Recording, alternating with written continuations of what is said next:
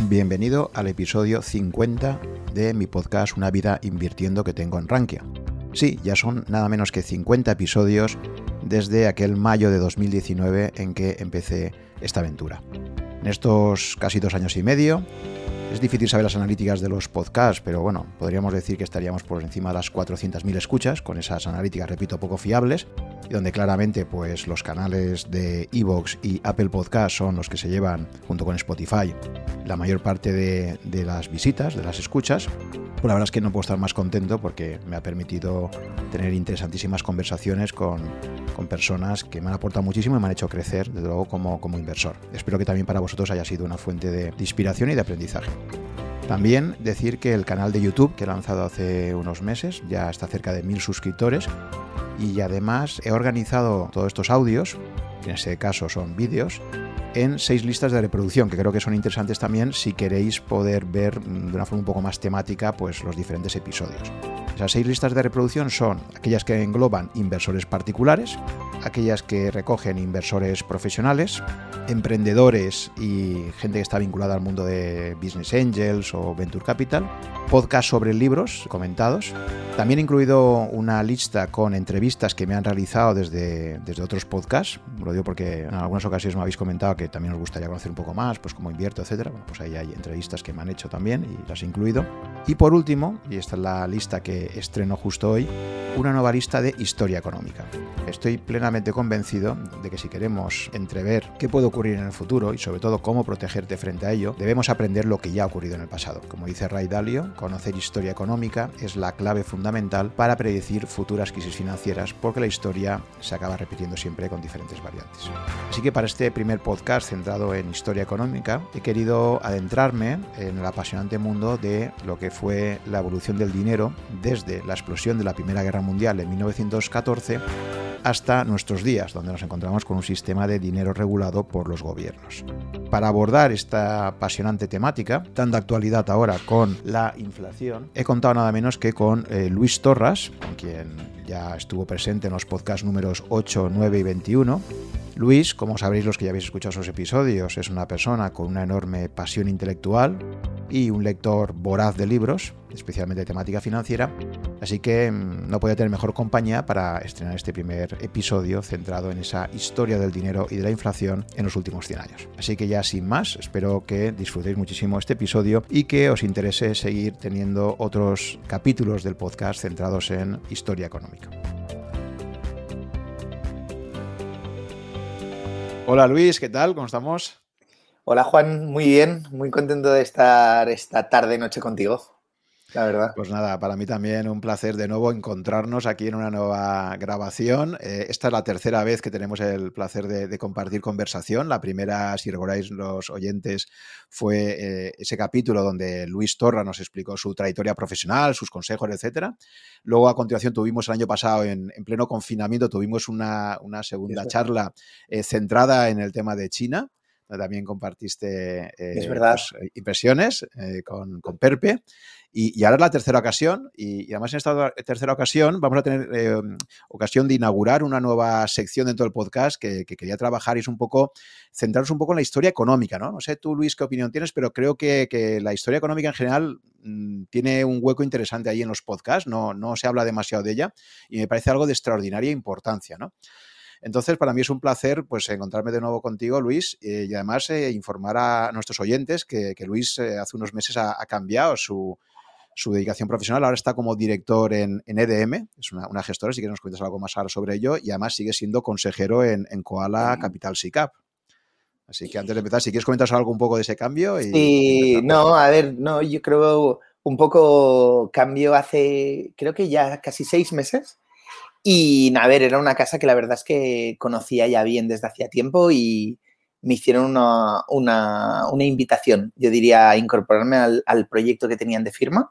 Y la verdad es que muy contento porque además tampoco he cambiado mucho de, de lo que llevaba haciendo hasta ahora. Sí que es verdad que igual ahora estoy más orientado a cliente y no tanto a análisis de compañías, pero muy contento también de que mantengo el vínculo con, con el equipo Koala, que alguno conoceréis, que lidera Mark, y, que tenemos ahí un equipo de personas del cual estoy muy, muy orgulloso de formar parte, siendo consejero en Koala, pero la verdad es que también muy contento con, esta nueva etapa en EDM, que es una gestora que quien no la conozca muy, muy centrada en la gestión de renta variable de calidad y también en la gestión de patrimonios, ¿no? Haciendo, tenemos, es una, casa un poco híbrida porque tiene wealth management y asset management, ¿no? O con, con asset management propio, con conocimiento de focus en micro, que, que decimos, y fundada por Eusebio Díaz Morera, que es un gran, uno, yo creo que es uno de los grandes financieros que tenemos en, España, así que muy contento. Pues fantástico y muchísima suerte en esta, en esta nueva experiencia profesional tuya. Eh, bueno, pues Luis, además de, trabajar en el sector financiero desde hace muchos años ya, como analista y, también eh, pues ahora cada vez más con ese papel de, poder eh, gestionar, ¿no? Me imagino que es uno de tus retos, ¿no? El poder.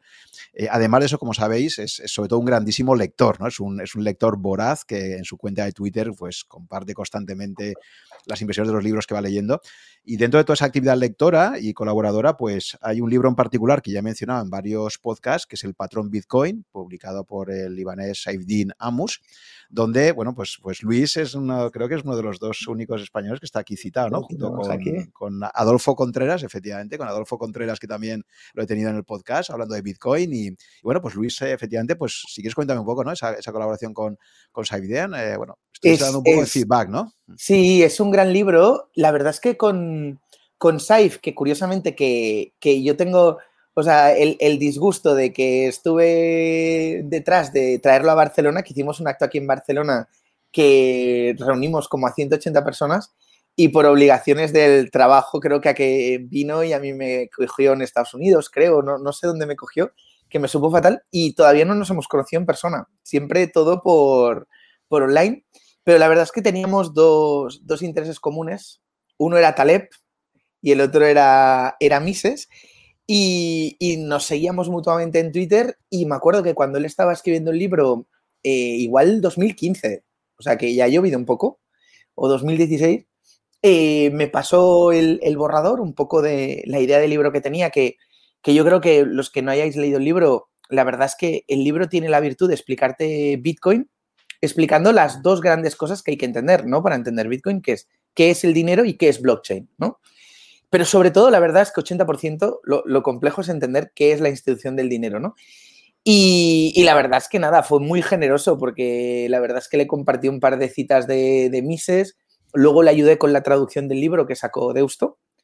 Eh, y la verdad es que fue muy generoso, la verdad, muy generoso y muy amable de, incluirme en los, en los agradecimientos. Y la verdad es que es un libro, bueno, tú también, que tú también eres un voraz lector, es un libro muy agradable de leer y, con, unos insights sobre la institución del dinero muy interesantes y que, bueno, luego acaba con el colofón, ¿no? La historia acaba con, con, Bitcoin, que además la gente a veces no lee los libros hasta el final. Y, y, Saif es muy prudente en muchos de los juicios de valor.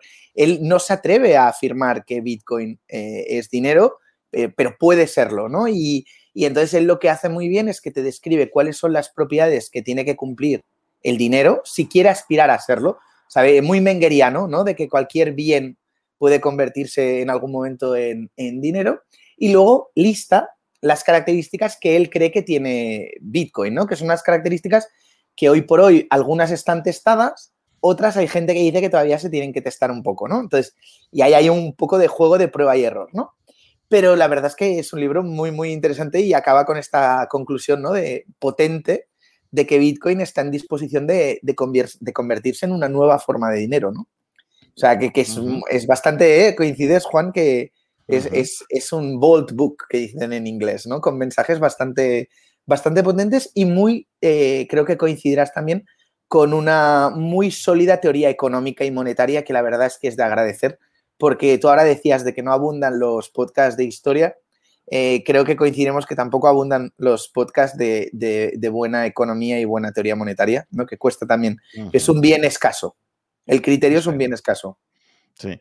Efectivamente. Entonces, bueno, pues de historia sí que hay muchos, la verdad, pero de historia económica muy pocos, ¿no? Muy pocos. Y por eso me gustaría llenar un poco ese vacío haciendo algunos episodios, pues como este, ¿no? Y es el primero que inauguramos.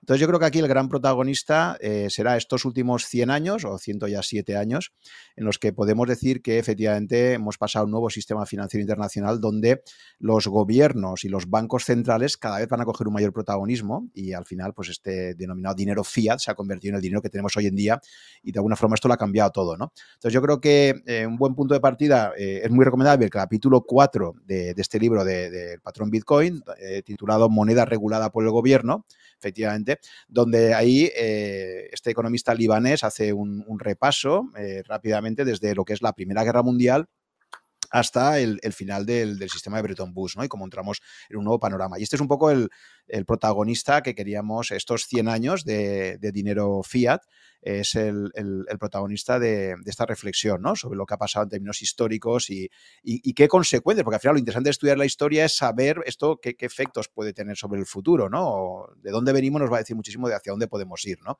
Porque la tendencia parece muy clara, ¿no? Es una tendencia mm. eh, hasta ahora que, ha tenido una única dirección y que efectivamente Bitcoin quizás ha sido lo único que ha, venido para contrarrestar un poco ese creciente poder de los, de los bancos centrales, ¿no? Ese, ese Bitcoin que se lanza en 2009, que tiene, pues eso, por lo tanto, tan solo 12 años de vida, frente a los 106 años ya que tiene, pues, el, esta, esta experimentación generalizada con el dinero fiat, ¿no? Entonces, si te parece, Luis, vamos, vamos a empezar por, por, el principio, aunque podamos hacer flashbacks también en un momento determinado, ¿no? Y, bueno, pues eh, sí que parece bastante claro el acuerdo de que, de que, bueno, curiosamente la Reserva Federal se había creado en 1913, ¿no? Eso también es un dato, es un dato curioso, ¿no? Justo antes, alguien podría pensar que, mira, justo antes de, de, empezar la Primera Guerra Mundial, ¿no? Pero que va a ser el estallido de la Primera Guerra Mundial, 1914, cuando una guerra que inicialmente, el propio Saifdin también lo comenta ahí, eh, nace de una forma muy acotada ¿no? en el centro de Europa y que por diversos factores, que tampoco creo que, toque ahora entrar mucho, acaba convirtiéndose realmente en una, en una, guerra de ámbito global, ¿no? en la primera gran guerra. Hmm. Y, ahí hace una reflexión muy interesante Saifdin en cuanto a, por qué eh, la posibilidad de poder imprimir dinero por parte de los gobiernos abandonando el patrón oro eh, permitió extender mucho más allá de lo que habría sido posible en condiciones financieras anteriores e, esta guerra, ¿no? Entonces, si quieres, empezamos por ahí. ¿Cómo, ¿Cómo, ves tú un poco, pues eso, ¿no? ¿Cómo sitúas la llegada de la, de la Primera Guerra Mundial y los efectos que va a tener sobre el sistema financiero? Hmm. No, mira, la verdad es que rescataría por, por ir centrando los tiros en, en una de las cosas que, que, tú estás diciendo de que muchas veces eh, hay muchos libros de historia y la verdad es que el periodo de entreguerras está muy, muy bien trabajado y, y se ha descrito muy bien, eh, lo ha abordado Ferguson, eh, incluso se ha abordado desde el punto de vista financiero. Otra cosa es que, no se haya abordado bien, porque, por ejemplo, aquí tengo varios bestsellers que han abordado todo este periodo que ahora vamos a, trabajar. Por ejemplo, eh, el último de Zachary sobre, sobre la vida de Keynes, que transita por, la, por el, digamos, el mismo camino que recorren los señores de las finanzas, ¿no? Pero donde eh, digamos que la pieza que falta siempre cuando se explican estos temas es que no se explica bien el tema monetario, ¿vale? Todos estos libros, también Juego de Espejos, Hall of Mirror, que igual nos sonará, que es de Barry Eichengreen, que es lo mismo, que compara un poco pues, la crisis del 29 con la, con la crisis griega mediterránea del 2008 y demás. también hace un juego, se trata muy bien el anecdotario, pero luego cuando rascas la crisis no, no está bien explicada, ¿no? Luego está eh, Galbraith, por ejemplo, que es un libro fantástico, el de la Gran Depresión del 29, porque te explica la psicología del momento, pero de nuevo, Galbraith de temas monetarios no entiende, ¿no? Entonces, eh, yendo a tu pregunta, yo creo que igual los que, les los que tengan afición por la literatura conocen el mundo de ayer, ¿no? Donde Stefan Zweig eh, explica muy bien qué se rompe en 1914, ¿no? Y, una de las cosas que se rompen, o sobre todo lo que se rompe, es el patrón oro, ¿no? Eh, y al final, ¿qué es el patrón oro o qué es lo importante del patrón oro? El patrón oro es un poco como el rule of law monetario, ¿no? Es una manera de dividir eh, el poder del Estado y el dinero, ¿vale? O sea, eh, pensemos, por ejemplo, en, en, una cosa que seguro que todos los que nos oyen les parecerá muy evidente, ¿no? Que es que la Iglesia tiene que estar separada del Estado. No es bueno que la jerarquía eclesiástica se mezcle con, la gestión del bien común, ¿no?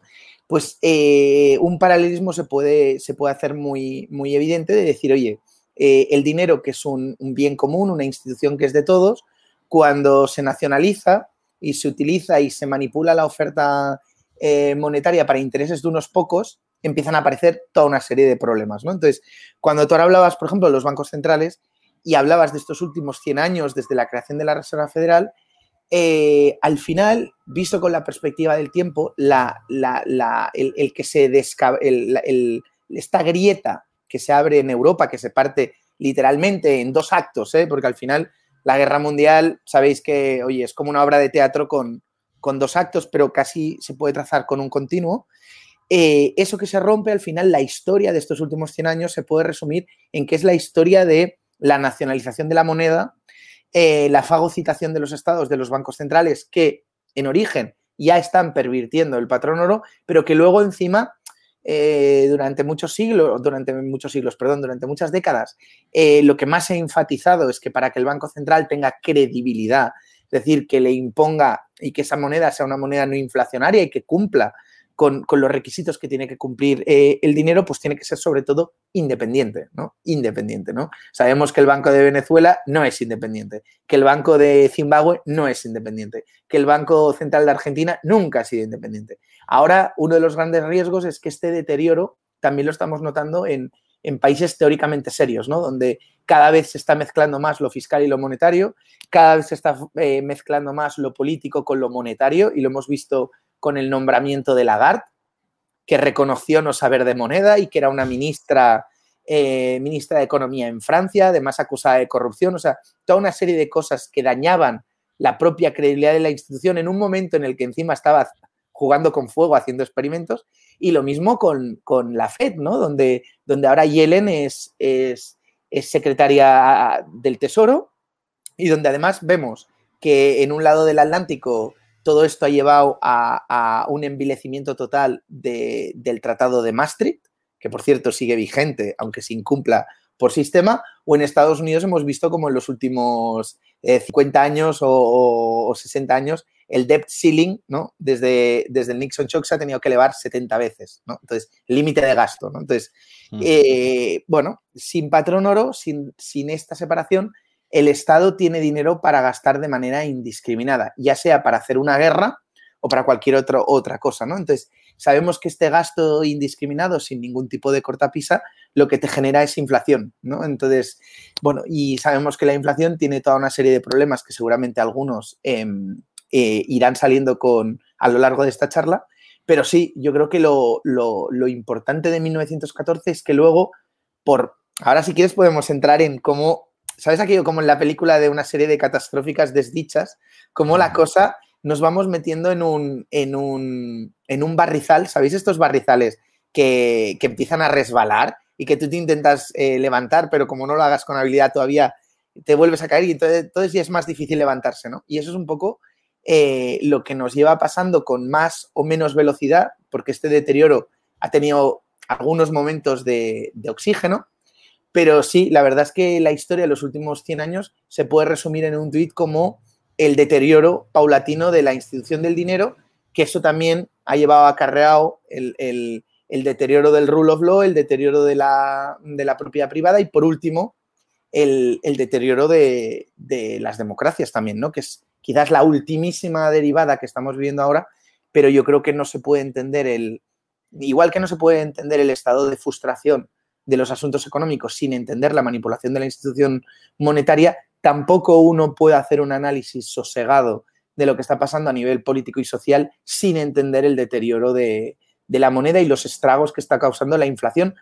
Inflación monetaria, ¿eh? en este podcast yo creo que, que ya se sabe, pero aquí habrá que distinguir entre lo que es inflación monetaria, estricto senso, de lo que es incrementos en el IPC, que es una parte muy pequeña y muy cocinada del incremento de los precios. Fantástico. Pues si te parece, por situarlo, em, nos metemos en la Primera Guerra Mundial, que poco a poco pues, se va a ir haciendo más grande. ¿Cuáles son los efectos, cómo, cómo ves tú eh, esos efectos que provoca la Primera Guerra Mundial en cuanto al cambio de estrategia de los gobiernos para hacer frente a su financiación y las consecuencias que va a traer ya en el periodo de entreguerras? ¿no? ¿cuál, sería tu resumen del impacto que va a mm. tener la Primera Guerra Mundial sobre, sobre los principales gobiernos occidentales y, y, cómo a partir de ahí van a cambiar las cosas? ¿no?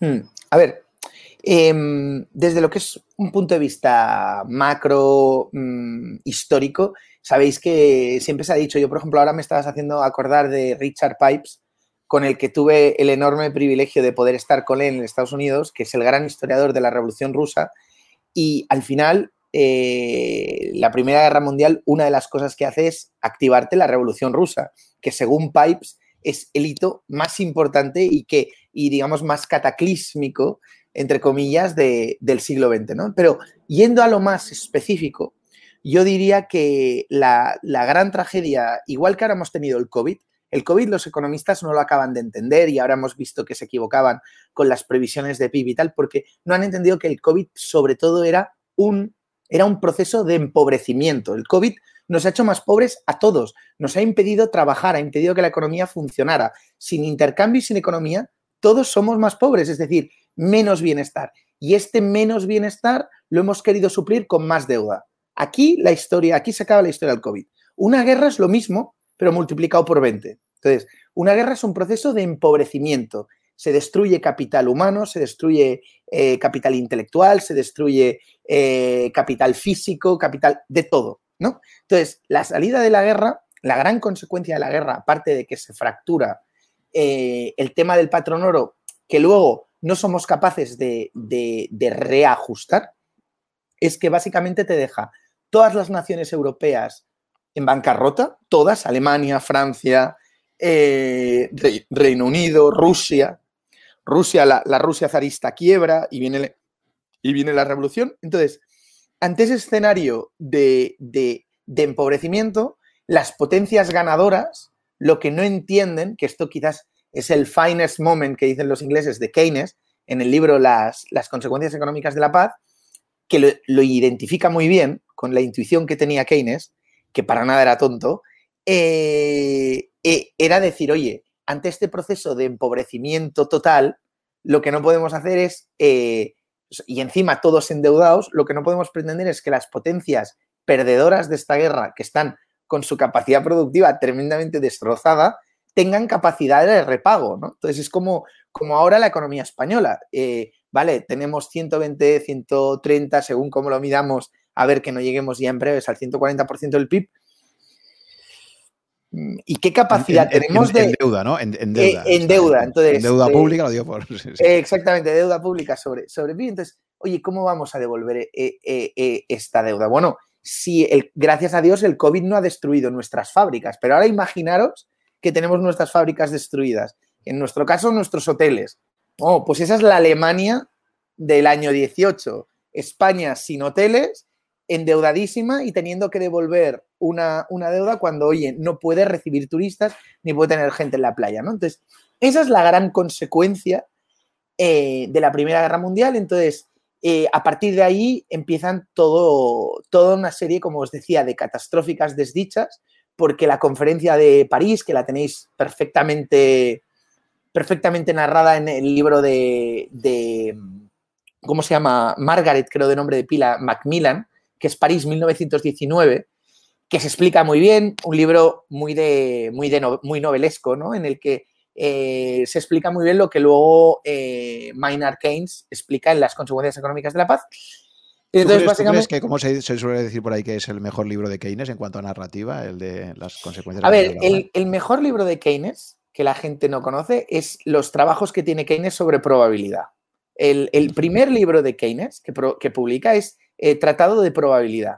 Y curiosamente, Keynes ya intuye que la probabilidad no encaja bien como, como instrumento, como herramienta instrumental para el estudio de las ciencias sociales, que además liga mucho, que ya es casualidad de la vida, pero liga mucho con los trabajos tempranos de Richard von Mises, que es el hermano de Ludwig von Mises, que tenía una cabeza muy bien amueblada, matemático, experto en probabilidad que, además es uno de los libros, no sé si lo cita Taleb incluso, en Antifrágil, no lo sé, o si es una referencia que tengo yo de, por herencia familiar o, de haberla leído en otro lado, pero ese es el mejor libro. El segundo mejor, te lo compro, es Las consecuencias económicas de la paz, que es un panfleto, es un panfleto, eh, pero donde se, se identifica muy bien que Alemania no tiene capacidad de repago. Entonces, cualquiera que nos esté escuchando y que sea financiero, ante, ante una imposibilidad de hacer frente eh, a una deuda, prestamistas y prestatarios suelen tener eh, responsabilidad en el tema, ¿no? Entonces, ahí lo que fallan las potencias aliadas, también destrozadas, es que pensaban que podían, oye, pues fagocitar, ¿no? Además, sabéis que Francia se queda con una parte de, de, Alemania muy productiva, donde había minas de carbón, con lo cual, encima, gripan, ¿no? Y limitan el potencial de retornar esta deuda, ¿no? Entonces, pero todavía van a pasar más cosas, porque el Reino Unido... Iba a, ser, revanchismo, ¿no? O sea, esencialmente, bueno, el propio Keynes lo define como una paz cartaginesa, eh, diciendo esto simplemente es la revancha de Francia que tiene todo el odio acumulado de la guerra anterior que le quitaron al Alsacia y Lorena y lo define como paz cartaginesa. Y efectivamente, ahí es que se imponen las emociones y Keynes de alguna forma culpa a Estados Unidos y al Reino Unido, que no están, porque eh, es comprensible que un país como Francia con Alemania se han estado matando entre ellos, pues que es lo difícil siempre en superar un conflicto bélico, o, el terrorismo, lo que sea, ¿no? Las emociones te pueden, pero, pero ahí efectivamente un poco es el fallo de Estados Unidos y del Reino Unido, Estados Unidos, Para, para ser capaces de ver esto en términos financieros y decir, es verdad, no les podemos machacar tanto a los alemanes porque va a ser catastrófico, ¿no? Total, en, aquel momento, los que nos estén escuchando, en aquel momento en Estados Unidos estaba mm, el presidente Wilson, que los que no hayáis aproximado su figura es un puñetero desastre, y quien os diga lo contrario es que no conoce la historia. Wilson además era miembro del Ku Klux Klan, es el autor de la ley seca, un puñetero desastre. Wilson... Desastre presidente, ¿no? Pero horrible, horrible, muchísimo ahora que dicen tanto de Trump y tal, Wilson fue un desastre absoluto, solo superado por, por Roosevelt y, Wilson en política exterior fue un torpe absoluto y evidentemente en la conferencia de paz, eh, de, paz perdón, de, París eh, fue uno de los grandes fracasos, sino el gran fracaso de la poquísima visión de Wilson, que para que os hagáis una idea, Wilson fue un presidente tan imprudente y con tan poca vista que cuando los bolcheviques matan a la familia real eh, rusa, los zares rusos, eh, se alegra, igual que, que, Roosevelt, que se congratulan. Cuando Churchill, que es de los pocos que se ve tal, dice que la revolución bolchevique no tiene para nada ni de bueno, ni que son buenas noticias para Europa, ni demás, ¿no? Que, que la, brújula moral de Churchill, sabéis que estuvo mucho mejor calibrada que la de, que la de Wilson o, o Roosevelt, ¿no? Entonces, tenemos, como, como decía muy bien ahora Juan, este revanchismo americano y inglés, una miopía que además ya en el año 22 se tiene que hacer otra conferencia, la conferencia de, Génova, porque ya Alemania empieza a impagar estas deudas desde, desde el inicio, porque no, por nada, o sea, llega es aquello de, la primera cuota de la hipoteca, pues no llegó ni a pagar la primera cuota de la hipoteca, entonces se tuvieron que reorganizar. Génova, de hecho, fue el último intento eh, o gran conferencia antes de la Segunda Guerra Mundial, y estamos hablando del 22, por tratar de arreglar de forma multilateral los problemas que había generado a nivel económico, de comercio, de reservas de oro eh, y, monetario eh, la Segunda Guerra Mundial. Y a todo esto, el otro hito que hablábamos con Juan un poco antes de, conectarnos, que es curioso porque además en la última, en la última biografía de, de Churchill, Andrew Roberts eh, me contaba que se, había informado con, Mervyn King, el que había sido eh, banquero central del Banco de Inglaterra, gobernador del Banco de Inglaterra, eh, sobre la fijación que tenía Churchill con el tema de, volver a la paridad del oro. Entonces, ¿qué problema pasa? ¿Qué problema hay? el problema no es tanto como pasa siempre, como pasó con la crisis, con la gran crisis del 29, no fue un problema de arquitectura, sino fue un problema de política. Churchill, que no entiende? Churchill no entiende que está en una economía muchísimo más empobrecida, menos competitiva, más destruida que la economía inglesa del año 14.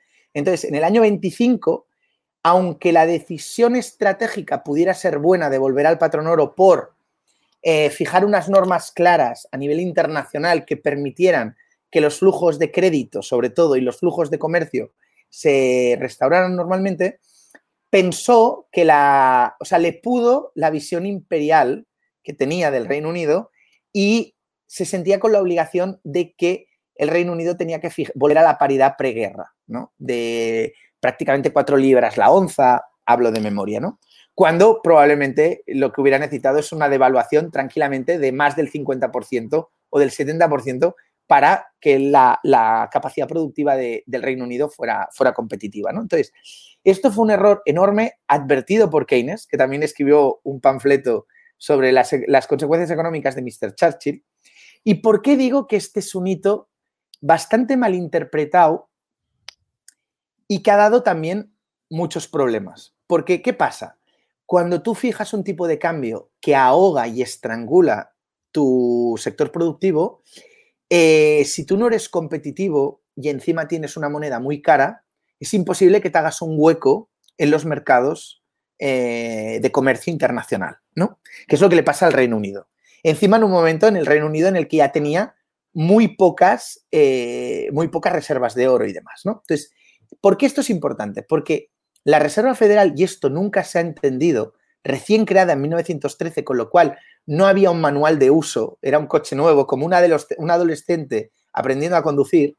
Y mira que es curioso, aquello, las cosas de las fechas. En el año 12 es el año en el que Mises ya había sacado su teoría de eh, moneda y crédito, que es probablemente la contribución económica más importante de todo el siglo XX con muchísima diferencia. Eh, la Fed, ¿qué hace? La Fed intenta utilizar su recién creado poder para qué? Para devaluar artificialmente el dólar en relación a una libra esterlina artificialmente alta, ¿vale? por aquello de, ayudar a los aliados, ¿vale? En un momento de, digamos, de posguerra en el que Estados Unidos había ya, estaba sacando un poco la, nariz como, como primera potencia global que se consolidaría en el año 44, como todos sabemos, ¿no? Entonces, ¿qué pasa?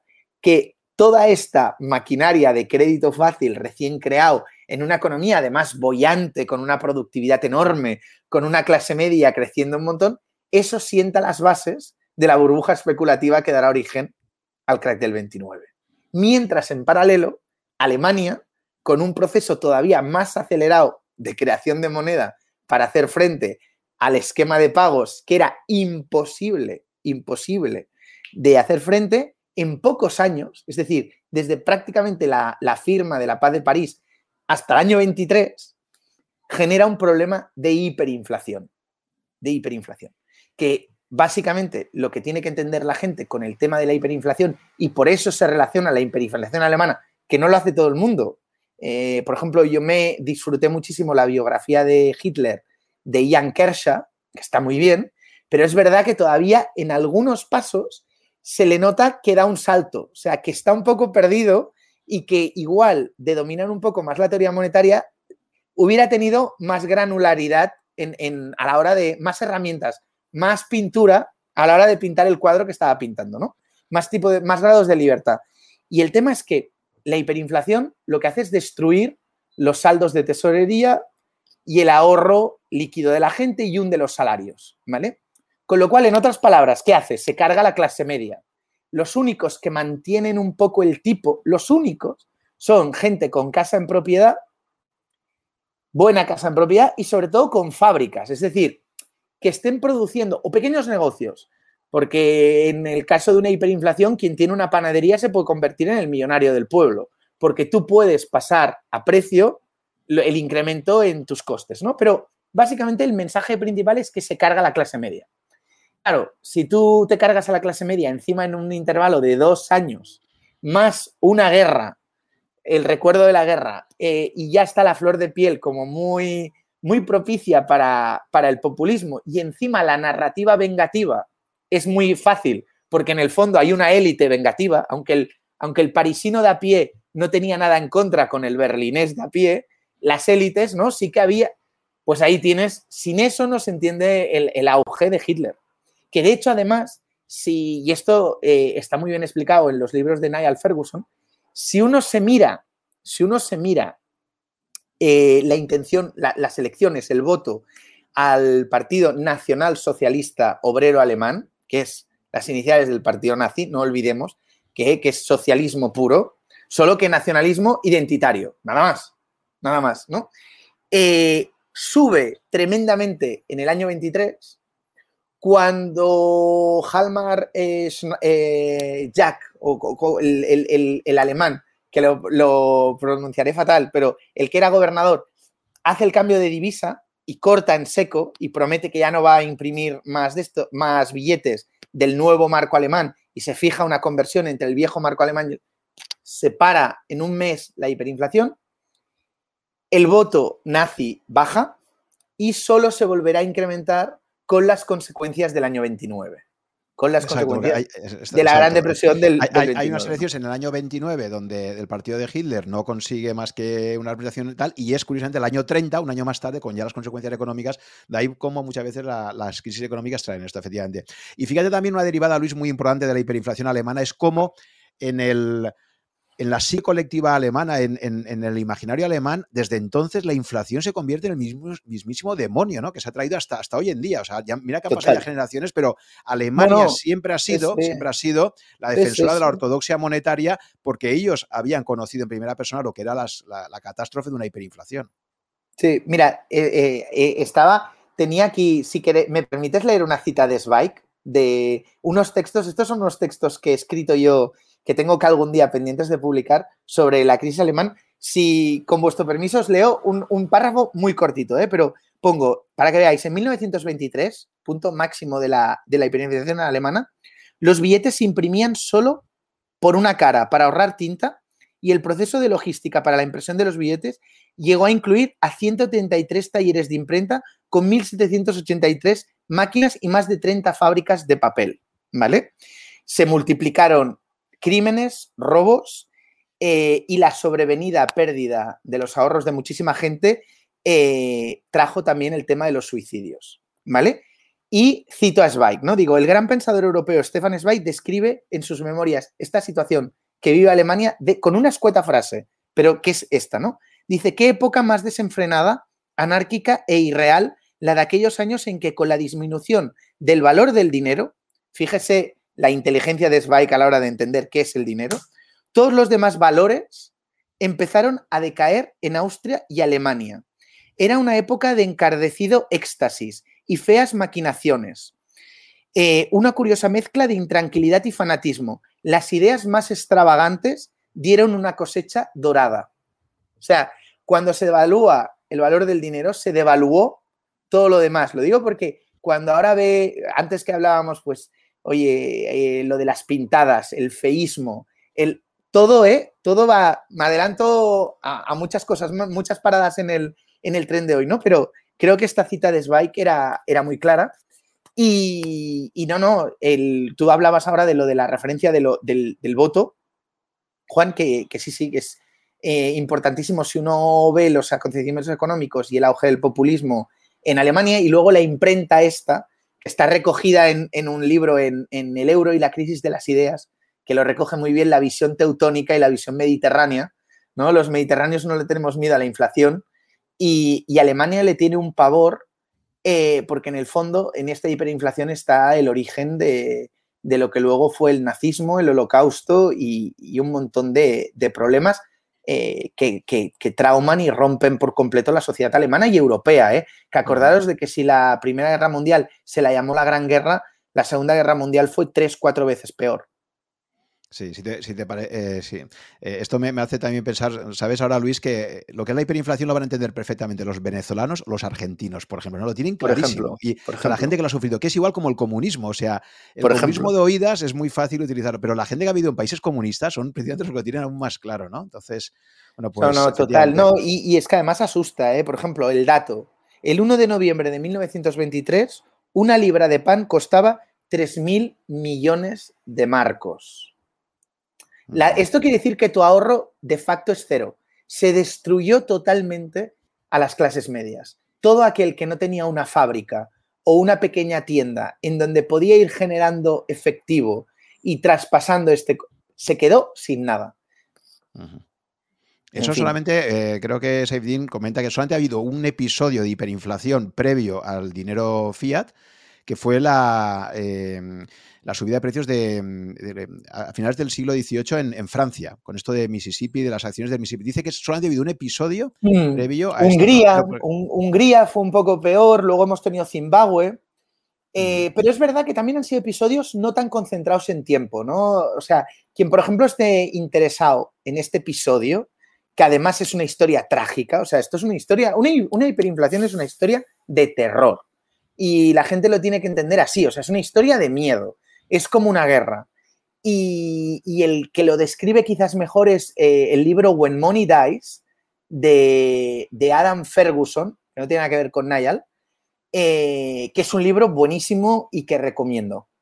Y, de hecho, ahora recuperaba el nombre, que antes no lo decía bien, que era el, banquero central, que es eh, Hajalmal Snatch, que es uno de los protagonistas del Lord of Finance, que hasta finales del 23 mm, y cuando no, hasta que no se saca el nuevo marco alemán, no se, no se cortocircuita esta hiperinflación, pero sus consecuencias duran, ¿no? Porque tú te quedas totalmente empobrecido, ¿no?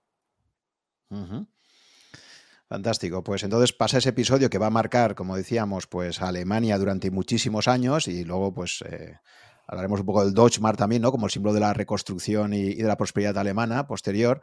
Em, y de ahí nos vamos a meter ya en la Segunda Guerra Mundial, ¿no? del desastre de, la primera, acabamos desembocando en, el nuevo desastre de la segunda. A ver, todavía nos queda algo. Es que la verdad es que es un periodo muy, muy intenso porque todavía mm. nos queda... Em, hemos hablado del error de Churchill, ¿vale? Que como, además, en un sistema global, pues todo esto, todos los mecanismos, ¿no?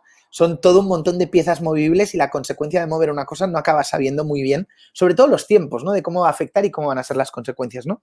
Pero mm, sin entretenernos ni, ni, irnos eh, por las ramas, pero sí que queda el crack del 29, ¿no? El crack del 29 yo creo que es fundamental, pero ¿por qué es fundamental? Porque el crack del 29 es cuando definitivamente el patrón oro, eh, digamos, se le carga las culpas de todos los males, ¿no? Del problema de la iliquidez, del problema de las crisis, del problema de los pánicos bancarios, de todo, ¿no? Entonces, claro, esto es, y, nos llevaría más, tiempo, ¿no? Pero esto empieza a recordar que la creación de, la Reserva Federal, a la que hacía referencia Juan al principio, de 1913, eh, viene por un, por un pánico bancario, ¿vale?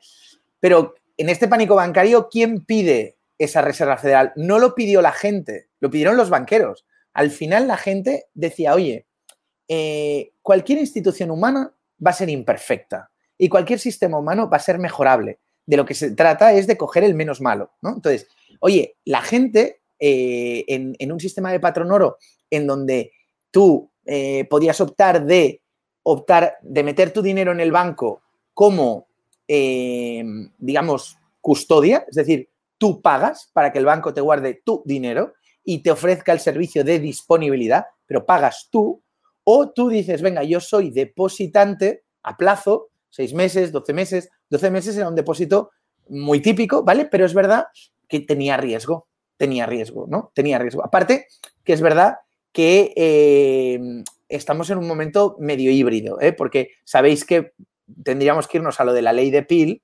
Sabéis que los bancos hubo aquel, digamos, malentendido en el que los depósitos a la vista no se consideraron, ¿sabes? No se consideró dinero, cuando realmente si es a la vista y tú puedes disponer de él cuando sea, eso no era un dinero que tenía que estar en disposición de los bancos para incrementar su cartera de crédito, ¿vale? Pero bueno, vamos a, dejarlo aquí, al menos con estas piedras de toque yo creo que tenemos suficiente, ¿no? Entonces, eh, con la creación de la Reserva Federal, lo que se hace es que, claro, cuando, un cuando hay un pánico o simplemente un banco quiebra, no hay dinero para rescatar. No hay dinero para rescatar. Entonces, eso se liquida, los activos que puedan tener valor caen en manos de aquel que ha tenido liquidez y prudencia y se sanea el sistema sin que el que te caiga un banco afecte a los demás. Pensar, y ahora sorprenderemos a más de uno, pero hoy en Estados Unidos hay cinco o seis grandes instituciones financieras y no más, no más de diez, eh, lo que nosotros llamaríamos eh, grandes cajas de ahorro aquí. Eh, en el momento del patrón oro había más de 5.000 entidades de préstamo, de crédito y bancos en los que tú podías depositar tu dinero y tú, depositante, ya ejercías la propia supervisión bancaria, ¿no? De decir, oye, pues diversifico entre varios bancos, me informo y demás. Y entonces esto hacía que el sistema fuera bastante resistente, robusto, incluso antifrágil, porque aprendía de, los, de las quiebras ajenas, ¿no? Si el vecino quiebra porque ha tenido una cartera de crédito muy, muy, muy arriesgada, oye, pues que se lo pague, ¿no? El, problema y, los, y, los, depositantes tenían skin in the game porque si, Totalmente. Tú no eras, si tú no eras vigilante para saber dónde ponías el dinero y no te preocupabas de estudiar. O sea, hoy en día, si te fijas, el Fondo de Garantía de Depósitos lo que te hace te previene, no, hace que todo sea una commodity hasta 100.000 euros por titular, mm, ¿para qué voy a investigar si este banco es solvente o no? Total, sé que hasta 100.000 euros me lo va a cubrir el Estado, ¿no? Totalmente. y es un sistema muy frágil. Bueno, y es un sistema que es 100% sistémico. 100% sistémico. El otro día, con todo esto de Vergrande, dicen, no, es que Vergrande es sistémica. Joder, o sea, es que lo único que no es sistémico ahora es el bar de la esquina. En, el sistema financiero todo es sistémico ya. Todo es sistémico. Entonces, eh, todo va eh, con sincronía. Entonces, decimos, hacemos toda esta previa porque ahí ya se comete el primer pecado de decir, no, no, es que va a ser mucho más eficiente que tengamos eh, la Reserva Federal pueda emitir dinero eh, para en cualquier momento, pues si hay un agujero bancario, taparlo, lo cual ya te distorsiona, ¿no? Esta promesa de rescate ya, o sea, ya te hace, te, relaja los estándares de diligencia bancaria y de, y de, y de buen celo, ¿no? Entonces, el gran crack del 29, el problema que hay es que la Reserva Federal lo hace todo mal. Todo mal y es la crisis peor estudiada de la historia. En parte por Keynes, que no la entendió nunca, porque Keynes, recordad que para Keynes el dinero era un invento del Estado, o sea, así de iba perdido, así de perdido iba el hombre en temas económicos y, monetarios. Eh, como os he dicho, eh, las crónicas de Galbraith, que era un tío interesante y el libro es interesante, pero es una crónica psicológica social, no ahonda en el problema. Eh, y luego todos los estudiosos que han heredado a Keynes, sobre todo Ben Bernanke y toda esta gente que ha influenciado mucho en las medidas de la Fed, sus conclusiones son equivocadas porque ellos asocian el sistema eh, de patrón oro con mm, los problemas que tuvo el sistema de liquidez.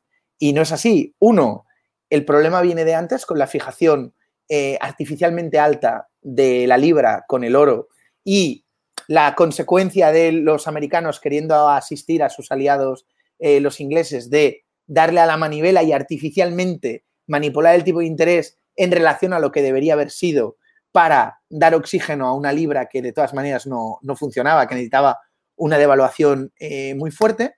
Y luego, cuando llega la crisis del 29, que esto hasta Hayek dice que en un momento así oye, eh, hay que salvar la bola de partido una vez ya estás metido. Lo que no tiene tampoco es sentido quitar liquidez cuando estás en plena liquidación de activos. Eh, la FED en el 29 drena, drena, Hoover drena liquidez al tiempo que incrementa gasto.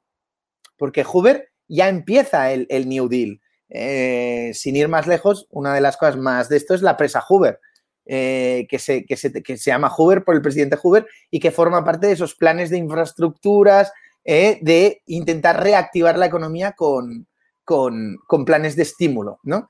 Pero el problema es que se hace, no solo se drena la liquidez en el sistema en un momento de enorme corrección, sino que además, sino que además se hacen políticas proteccionistas. Con lo cual, revientas la economía por todos lados, ¿no? De hecho, la paradoja es que si, si lees y te aproximas a la, biografía de Roosevelt, lo curioso del tema Roosevelt, que fue un populista de su época, que utilizaba la radio con mucha habilidad, como, como Trump utilizó Twitter en 2016, eh, y que era populista de verdad, eh, una de las cosas que prometió era acabar con el proteccionismo y con, y con las medidas que estaban ahogando la economía de, del presidente Hoover para luego él, cuando llegó en el año 33, hacerlo corregido y aumentado, ¿no?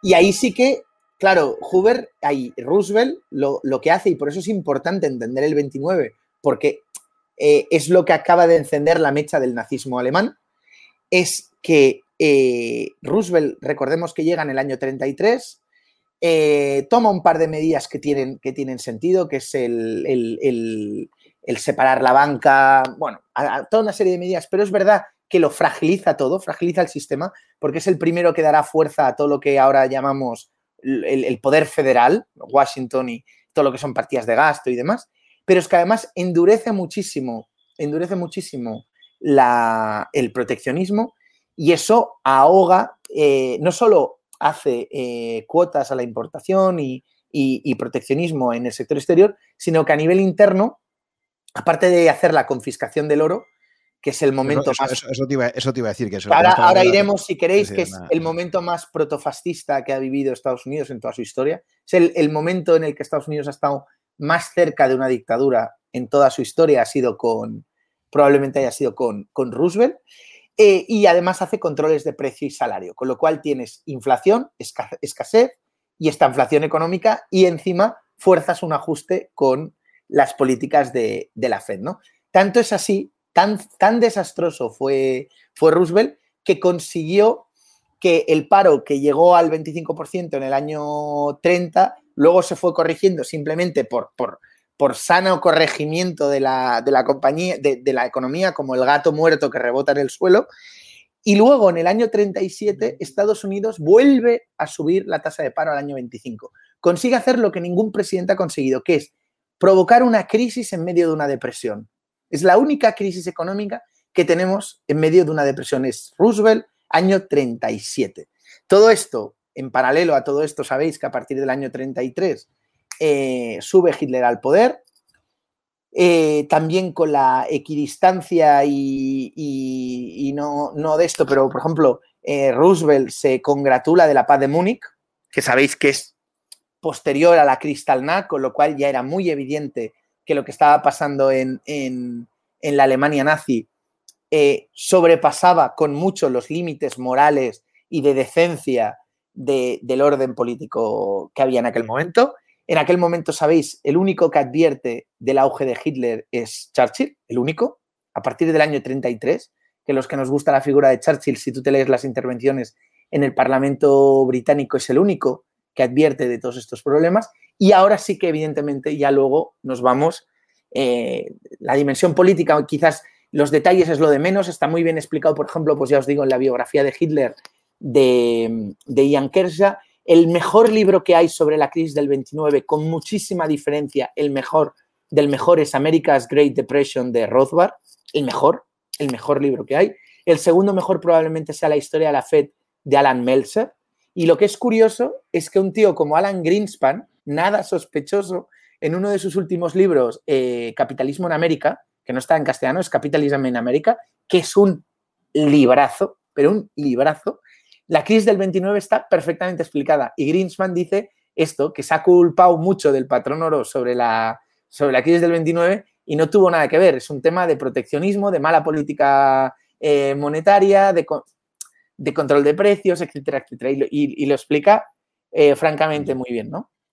Pero fíjate, que, pero fíjate que Roosevelt, porque estás comentando, fíjate que, que, ha pasado la historia como uno de los presidentes mejores de Estados Unidos, claro, por todo su papel en la Segunda Guerra Mundial, que se le ha identificado con, con, con el éxito militar de Estados Unidos y cómo nos salva un poco de, de todo esto, ¿no? Pero fíjate. Pero ¿no? esto o sea... ha pasado muchas otras veces. También ha pasado con Obama. Obama, cualquiera que, que rasque un poco y vea eh, lo que ha pasado con Siria, eh, lo que ha pasado con Egipto, cómo ha abrazado a los hermanos musulmanes y dio alas a, que Putin también en Europa, o sea, ha sido, y en cambio, nadie, si tú preguntas al, a pie de calle, te dirán que Obama ha sido fantástico. Y en cambio han sido unos años tan horribles como lo fueron los de Bush, ¿no? Y Roosevelt, la verdad, es que fue un desastre, porque además Roosevelt, recordar que también en el Pacífico eh, se, se, se, coquetea con Mao, coquetea con Mao y eh, bloquean la venta de armas a, a Chiang Kai-shek.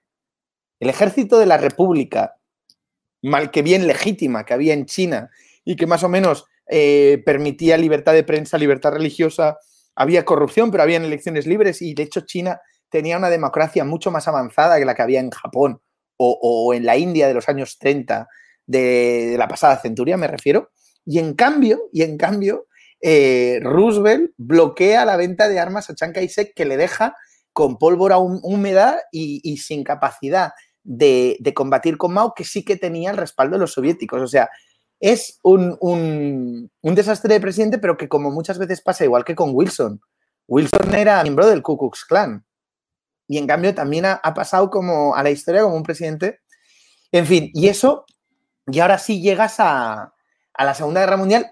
Que de hecho volvemos tenemos, a... Tenemos que contar, tenemos que contar eh, Luis, el episodio famosísimo de, la confiscación encubierta que se puso con el oro. O sea, lo que tú decías de ese episodio protofascista en Estados Unidos. Es decir, el 5 de abril del año 33 se emite la famosa orden ejecutiva del presidente Roosevelt por el cual, en el plazo de 25 días, porque era hasta el 1 de mayo del año 33, todos los norteamericanos están obligados a entregar todo el oro que tengan eh, a la Reserva Federal, ¿de acuerdo? Y se, exponían a, unas sanciones de 10 mil dólares de la época o 10 años de cárcel para aquellos que no lo, que no lo entregaran, ¿no? Que bueno, luego hay, en algún otro episodio lo he hablado con Ricardo Pérez Marco, por ejemplo, esto provocó también a nivel numismático, bueno, una huida de, monedas eh, de dólares americanos, los mejores, llegaron a Europa, ¿no? Eso ha habido ahí toda una...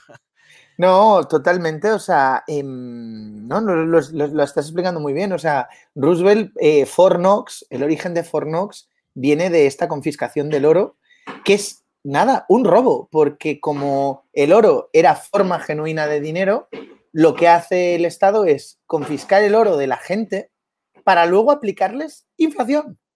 Lo confiscan a 20 dólares la onza, creo que es, y al cabo de unos meses ya estaba a 30 dólares la onza. Sí, el año siguiente, exacto, el año lo compran a 20 cuando estaba a 20 dólares la onza y al año siguiente fijan un nuevo precio de 35 dólares, el famoso 35 dólares que ahora veremos que se quedó en todo Bretton Woods, lo cual supone una devaluación de un 41%. O sea, la gente que le has dicho, entrégame tu oro, en el plazo de un año le has subido, o sea, le has, le has metido... Devaluado su riqueza es una confiscación al pueblo americano de un 41%. Igual que la que hizo Hitler con los judíos, se ha hecho en Cuba, se ha hecho en Venezuela, se ha hecho, o sea, la confiscación del oro es, vamos, la marca indeleble, se hizo en la Unión Soviética, en todas las revoluciones comunistas. En fin, es eh, de, bueno, de evaluar el oro para luego destruir eh, la fiat currency para empobrecer a la gente. para empobrecer a la gente, porque no tuvo otra consecuencia que empobrecer a la gente. Y, la verdad es que es lo que dices tú, que sí, sí, es curiosísimo que, el personaje de Roosevelt todavía goce de, buena salud cuando, cuando fue un, presidente fascista y además eh, tremendamente equivocado en sus planteamientos económicos, pero tremendamente equivocado. Y también tremendamente equivocado en, sus, en, su, en su política exterior. Roosevelt, eh, eh, volvemos un poco al personaje, pero es que, es que a través a veces de la biografía de los personajes te enteras de las cosas, pero eh, eh, Roosevelt se fía más de Stalin que de, que de Churchill. y, Churchill estaba frustradísimo, frustradísimo de, que, de, que, Roosevelt tuviera más confianza con, un tío como Stalin, que ya venía a recordar ¿eh? el, el, Odomor en, en, Ucrania en el año 32, o sea, un tío que era un genocida y en cambio, en fin, pero sí, sí, y, la historia a veces eh, pone a ciertos personajes con mucha salud. hay, muchos, ¿eh? Che Guevara también sigue ocupando camisetas y hay cosas más raras que hemos visto, pero sí, sí, no deja de ser curioso. Y de ahí nos vamos entonces a la Segunda Guerra Mundial y eh, un momento clave que va a ser la famosa conferencia de Bretton Woods del 1 al 22 de julio del año 44. Pues situarnos en contexto, el desembarco de Normandía se ha producido el 6 de junio ya se ha consolidado en tres semanas, ya parece clara la, victoria aliada, una vez que ya se ha establecido esa cabeza de puente en, Normandía, y ya se ve que la guerra va a ser una cuestión de meses, con, toda la potencia militar y económica que tiene Estados Unidos detrás, pues ya se ve que, aquello no, no, va a tener otra salida que la victoria aliada. Y es cuando hay esa famosa conferencia internacional para sentar las bases de un nuevo sistema financiero. ¿no? Y ahí teníamos un poco los aprendizajes que se habían dado desde la Primera Guerra Mundial hasta aquí, va a haber una negociación donde los dos actores más famosos van a ser, por un lado, el, representante americano Harry Dexter White, ¿no? que es un personaje también muy, muy especial sobre el que podemos hablar, y el famosísimo John Maynard Case, que ya hemos mencionado, que es el, el representante británico. ¿no? Y donde clarísimamente ahí Estados Unidos, mm, además de elegir la sede, o sea, juega en casa y además va a imponer a Machacamartillo sus condiciones, ¿no? Entonces, hmm. resume un poco cuáles serían para ti las claves de, ese gran acuerdo de Bretton Woods que sientan la arquitectura de todo el sistema financiero moderno desde entonces hasta su final en el año 71. A ver, un primer mensaje es que es un diseño político, tremendamente político, es una construcción política el segundo mensaje es que no es que Estados Unidos juegue en casa, es que Estados Unidos es lo único que ha quedado en pie. O sea, eh, nunca antes en la historia un país había tenido el dominio económico que tuvo Estados Unidos en el año 50. Eh, Estados Unidos representaba el 50% de la, de la producción mundial. El 50%. pero es que además representaba y tenía el 80% de las reservas de oro. Y era la primera potencia eh, militar con muchísima diferencia, porque todas las demás eran ejércitos que habían sido literalmente arrasados. Tokio, Tokio, mm, solo queda, solo queda el Palacio del Emperador en pie. Eh, Japón estaba literalmente arrasada. Eh, Rusia empobrecida y con una revolución soviética en curso, con lo cual, nada, Alemania, que era el corazón europeo, totalmente destruido. España no, no, tuvo la guerra, no tuvo la guerra mundial, pero tuvo la guerra civil. O sea, todas las potencias europeas totalmente arrasadas. Y lo único que había quedado en pie era Estados Unidos, ¿no? Que había sufrido. Sí, el continente americano en general, ¿no? O sea, bueno, Exactamente. Latinoamérica también, ¿no? Argentina es el momento de Argentina, que, que se pensaba que incluso podía superar a Estados Unidos, sin duda, es eh, eh, si te ves, es también el momento de Venezuela, de Brasil, aunque Brasil siempre había sido mucho más inestable, pero sí que Venezuela tuvo ahí un momento, igual que Argentina, que también tuvo ahí un momento, pero la verdad nada que ver, tampoco nada que ver con la fuerza que tenía el, continente americano. Entonces, y el otro tema muy importante es que el patrón oro eh, intelectualmente ya había estado totalmente, totalmente desmerecido. Ahí nota al pie de lo no investigado, todo esto es common knowledge. ¿Qué no es common knowledge? Una de las cosas que habría que preguntarse es por qué todas las enseñanzas de Mises que escribía en alemán, y por eso hay un poco el divorcio entre la Europa continental y el mundo anglosajón, porque no, no, no hubo tracción. Y mira que Mises tuvo luego discípulos en su etapa en Nueva York, pero en Estados Unidos, pero ya es a partir de los años 50. Con lo cual, eh, toda la escuela austríaca de Viena, todo el conocimiento de la Europa continental, incluida la escolástica salmantina, pero también los antiguos juristas romanos, toda esta trayectoria de pensamiento económico que los ingleses o el mundo anglosajón ignora, porque el año cero de fundación de la economía es Adam Smith, eh, queda muy relegada. Entonces, eh, el que lleva la batuta de todo esto es, es Maynard Keynes, que es político, no economista. Hayek eh, tiene la entrevista esta famosa del año 90 que corre por YouTube, que es deliciosa, que dice que además eran muy buenos amigos. Hayek estuvo acogido en Cambridge por su amigo, por su amigo Keynes cuando estalla la, la Segunda Guerra Mundial y tienen que salir todos por piernas. Que tanto Keynes como hay tanto Hayek como Mises habían tenido que, que, combatir durante la Primera Guerra Mundial. Mises era capitán de artillería y Hayek era soldado raso y, y un poco más y no lo, y no lo cuentan, ¿no? además estuvieron en la potencia derrotada, ¿no? Y, todo esto lo explicábamos por eso, ¿no? Porque todo el debate monetario que estamos teniendo ahora en esta conferencia de Bretton Woods no se tiene, que la gente también lo entienda, ¿no? Es un debate político en donde la batuta la tiene un, señor que, como decía, con, a través de la cita esta de la entrevista de, de Hayek, leyó muy poca economía, Hayek leyó muy poca economía, tenía intereses por el arte, por la música, por la gastronomía. Keynes, ¿no? ¿Te refieres a Keynes? Keynes, perdóname, Keynes, por el ballet, ¿sabéis? Eh, por, por, la vida bohemia, sabéis que además Keynes era un personaje muy, muy peculiar, sabéis que era homosexual, pero se acabó casando con una mujer, bueno, eh, incluso en su círculo de Bloomsbury, de cuando se casa con, con, la bailarina rusa, sus amigos no entienden nada, sus amigos homosexuales. Además, eh, eran, tenían un ambiente muy, muy, muy, muy disipado, ¿no? Entonces, eh, se hace un apaño político, se hace un apaño político en un entorno en el que ya os digo, dominio absoluto de Estados Unidos, que esto es relevante para entender, porque mucha gente, mucha gente cuando dice, no, ostras, ¿y ahora sería posible un Bretton Woods? La respuesta es que no. La respuesta es que no, porque ahora no hay un interés. O sea, eh, si se puede hacer Bretton Woods es porque está Papa Estados Unidos que sienta a todos los demás hijos en la mesa.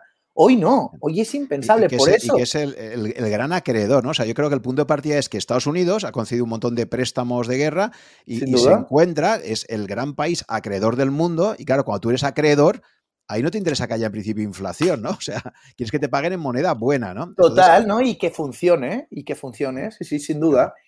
Y mm, no, y esto lo decíamos por esto, por, poner en perspectiva de la complejidad y el entorno tremendamente fragmentado y ahora en competencia que tenemos, con lo cual eh, se hace impensable para mí un, apaño político como el que se hizo en Bretton Woods.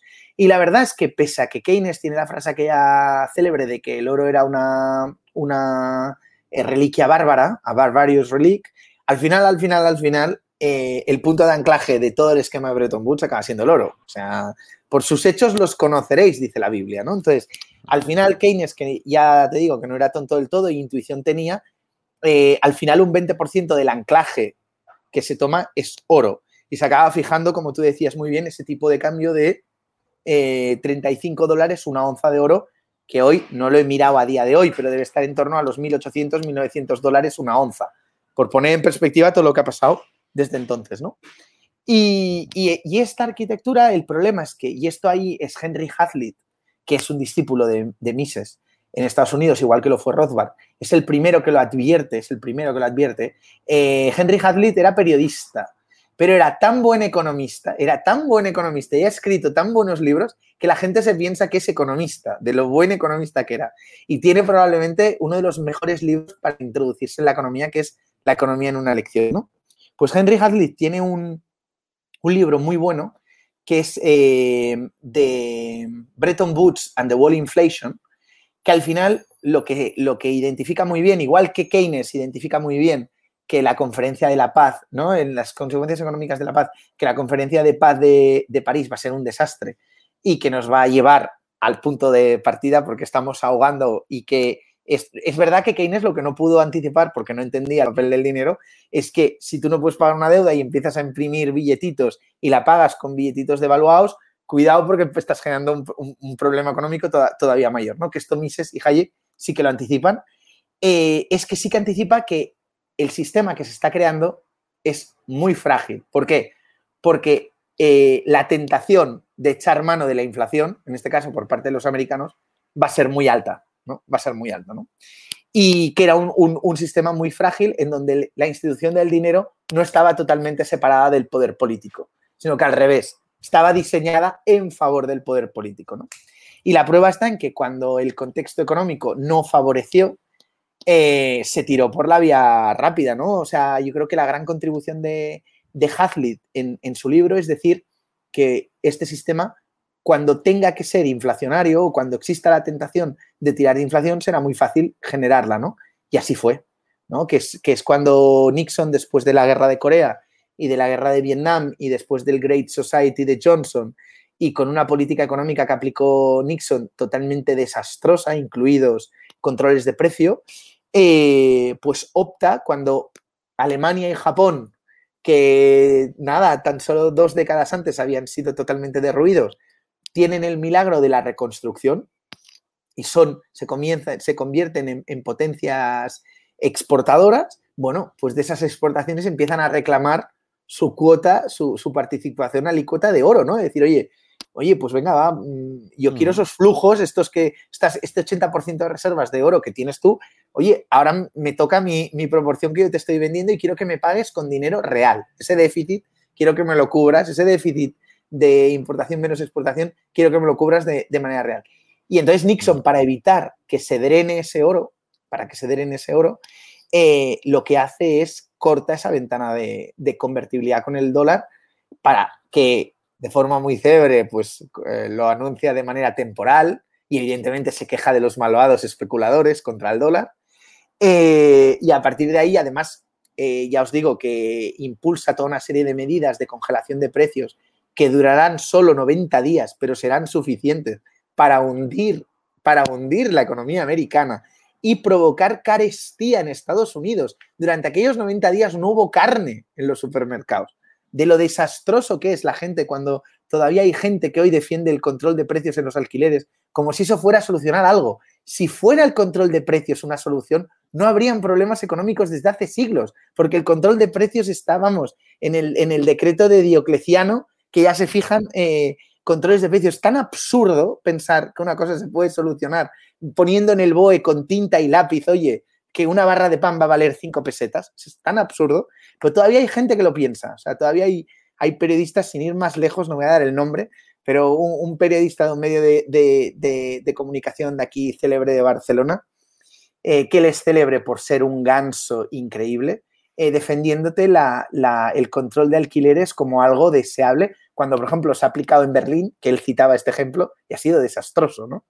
Entonces, y, ahí ese es, ese, es, ese es el Nixon Shock, que si queréis ahora ahondamos un poco en qué pasó exactamente, ¿no? De, Exacto, sí, sí, sí. A ver, Luis, ¿Cómo se desploma el dólar? Exacto. Vamos a rebobinar un poco porque estábamos en ese año 44 donde se define esa nueva arquitectura que efectivamente va a ser el dólar norteamericano, va a ser el ancla del sistema y Estados Unidos, ese país que ha obligado a sus propios ciudadanos a tener que entregar el oro y que les ha hecho luego una, una, devaluación de ese oro, se les ha hecho perder un 41%, ese es el mismo país, porque eso es el 34, ¿eh? 33-34, es el mismo país que 10 años más tarde le dice al resto del mundo, fiaos de mí, entregadme vuestro oro, porque además es una forma que tiene también de concentrar oro de todo el mundo allí, ¿no? En Fort Knox y en otros bancos centrales y en otros, eh, sí, la Reserva Federal de Nueva York, por ejemplo.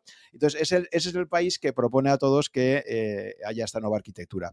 Claro, esa nueva arquitectura empieza funcionando muy bien al principio, pero poco a poco efectivamente empieza a pasar lo que tú comentabas, ¿no? Claro, cualquier gobierno que descubre ese privilegio exorbitante, ¿no? Como se ha denominado también el famoso libro de, eh, creo que se llama eh, Barry H. Wine, ¿no? Eh, Barry H. Green, aunque esta expresión... H. Green, exactamente. H. Green echa mano de esta expresión es de De Gaulle. De De Gaulle, ah, justamente. Sí, sí, sí, ahora hablaremos de Gaulle y, de, Justamente en el año 71, que se queja del, del, del privilegio desorbitado del dólar. Sí, que eso se lo, se lo, dice su asesor Jacques Reuf, este, ¿no? Exactamente. No, sé cómo se pronuncia el francés. No, no, totalmente, que es discípulo también de Mises. Exacto. Y este es el que le va a decir, decir esta famosa frase de que Estados Unidos se puede permitir el, lujo de tener un déficit público sin lágrimas, ¿no? Entonces, efectivamente, ¿qué va a ocurrir? Que los sucesivos gobiernos norteamericanos desde, desde el final de la Segunda Guerra Mundial, poco a poco, como suele pasar, van a ir incrementando el gasto público, van a ir incrementando su endeudamiento, ¿de acuerdo? Cada vez van a tener menos disciplina fiscal y va a acabar provocando pues, que países como Francia, que en este caso de Gaulle está muy bien asesorado por este, por este asesor suyo, es el primero que le va a decir, oye, oye, señor presidente, ¿no se está usted dando cuenta de que Estados Unidos eh, se está financiando? Y, entonces es cuando la famosa, eh, la famosa bravuconada de De Gaulle que dice, no, no, o, creo que llega a pasar incluso, ¿no? que dice, te voy a enviar un barco y quiero llevarme mi oro. O sea, como yo ya no me creo que el dólar sigue valiendo 35 dólares la onza, entonces a mí, si me haces el favor, me devuelves mi oro. Mi oro. Y, yo, ya tú te, tal. Y eso lo llega a hacer Francia, creo, y cuando ya Alemania dice que también va a hacer lo mismo, es cuando ya Estados Unidos dice, mira, no, no, no puedo atender ya estos reintegros, ¿no? Y es cuando hace ese default realmente, o sea, porque ellos se han comprometido a hacer la convertibilidad y de repente saltan las reglas del juego. Toda inflación es un default, exactamente, es un default encubierto, pero sí, sí. No, te parece que hay un paralelismo súper interesante entre esto y, el propio Imperio Romano también? O sea, la, sucesiva pérdida del valor de, las monedas romanas, al final, de alguna forma, está recogiendo, porque si te fijas ese privilegio exorbitante que tiene, que tiene el dólar en el mundo, de alguna forma, desde el dólar es, la gran moneda de, la posguerra, pero desde la época del Imperio Romano con el denario, yo creo que no había vuelto a haber otra, otra moneda que tuviera tanto poder como el denario romano también, ¿no? Y fíjate ese paralelismo. El poder del coinaje, ¿eh? De la soberanía monetaria. ¿eh? El señoreaje que tienen allí, ¿no? El señoreaje que tiene e, ese privilegio del emisor para poder hacer, ¿no? Y que los emperadores romanos, como habían ido también envileciendo poco a poco la, moneda en los siglos II, III y tal, ¿no? Es, es, también hacer esas similitudes, ¿no? Pero la realidad es que efectivamente Estados Unidos, como pasa con el Imperio Romano, al final las guerras son siempre la gran forma de incrementar el déficit público. Entonces, Corea, como tú comentas, y efectivamente la llegada de la guerra de Vietnam, pues va a ser ya lo que dispara el endeudamiento norteamericano y va a ser lo que efectivamente pues ponga ya en, un brete el sistema. ¿no? Entonces llega un momento donde Estados Unidos, frente a sus aliados eh, eh, eh, occidentales, ya llega un momento que, dice, mira, no puedo mantener esto, o sea, no puedo mantener esa convertibilidad, ¿no? Y, o no me apetece mantenerla, no me apetece mantenerla. que el problema, no, no, total, total, no. Y, mm, a ver, el, hablabas de, del Imperio Romano, a ver, aquí se produce otra cosa también, porque es que Claro, hemos de recordar lo más importante del Nixon Shock, lo más importante, es que, claro, como veníamos de un sistema de Bretton Woods que ya he dicho que era una construcción política que no tenía nada que ver con el patrón oro, que tenía una parte de genuina. ¿Qué queremos decir con genuina? O sea, el tema más importante para entender el asunto del dinero es que el dinero necesita, es una institución de creación espontánea. Por eso tiene que estar creada siempre en entornos de mercado. Todo lo que es dinero no puede estar forzado. Es una institución bottom-up, como los cigarrillos en la cárcel. No son los celadores que fuerzan a los presos a usar los cigarrillos como medio de intercambio. No, es de forma espontánea que el cigarrillo se convierte en medio de intercambio y casi medio unidad de valor en tanto en cuanto tú sabes que tienes algo que lo vas a poder cambiar por casi cualquier cosa dentro de una cárcel, ¿no? Entonces, el problema es que cuando tú haces esta construcción política, ahí el valor de la obra de Hazlitt, que citaba antes, que Hazlitt no deja de ser un discípulo de Mises, ¿eh? pero es decir, oye, es que ahora el único punto de anclaje que tenemos con el oro es solo un 20% y solo el dólar. Por eso, por eso, cuando se cierra la, la convertibilidad del oro, que muchos analistas de la, de la época anticipan de que el dólar va a perder preeminencia y que va a perder este privilegio, lo que no entienden es que en, en, el país de los ciegos el tuerto es el rey. Lo que se cambia es de paradigma, porque si ya en Bretton Woods se pasa de patrón oro a patrón oro dólar, con el Nixon Shock se pasa simplemente a patrón fiat. Es decir, la oferta monetaria deja de estar ligada por primera vez en la historia, por primera vez en la historia, a un patrón metálico. Por primera vez en la historia. No había sucedido antes. O sea, el hito del, o sea, el hito del, del 44 es importante porque por primera vez tenemos un sistema bastante envilecido, bastante frágil y que pinta mal que todo esto se puede ir a la cuneta. Pero es que en el año 71, por primera vez en la historia de la humanidad, la institución del dinero está impuesta totalmente de arriba abajo, que además no es un fenómeno limpio. Es decir, tú desmonetizas el papel moneda, o intentas, perdón, monetizar el papel moneda a la fuerza y desmonetizas un poco el oro, porque el oro deja de ser eh, de efecto eh, medio de intercambio y pasa a ser simplemente un poco de depósito de valor a muy largo plazo, ¿no? Pero ahí empieza una avanzadilla de la inflación tremenda, porque claro, tú devalúas, el dólar se va del patrón oro, evidentemente se devalúa eh, ipso facto, pero es que ipso facto también italianos e ingleses, que fueron los que tuvieron más reflejo, devalúan también su, su, moneda, ¿no? Tanto es así que en el año 73 el dólar se tiene que volver a devaluar.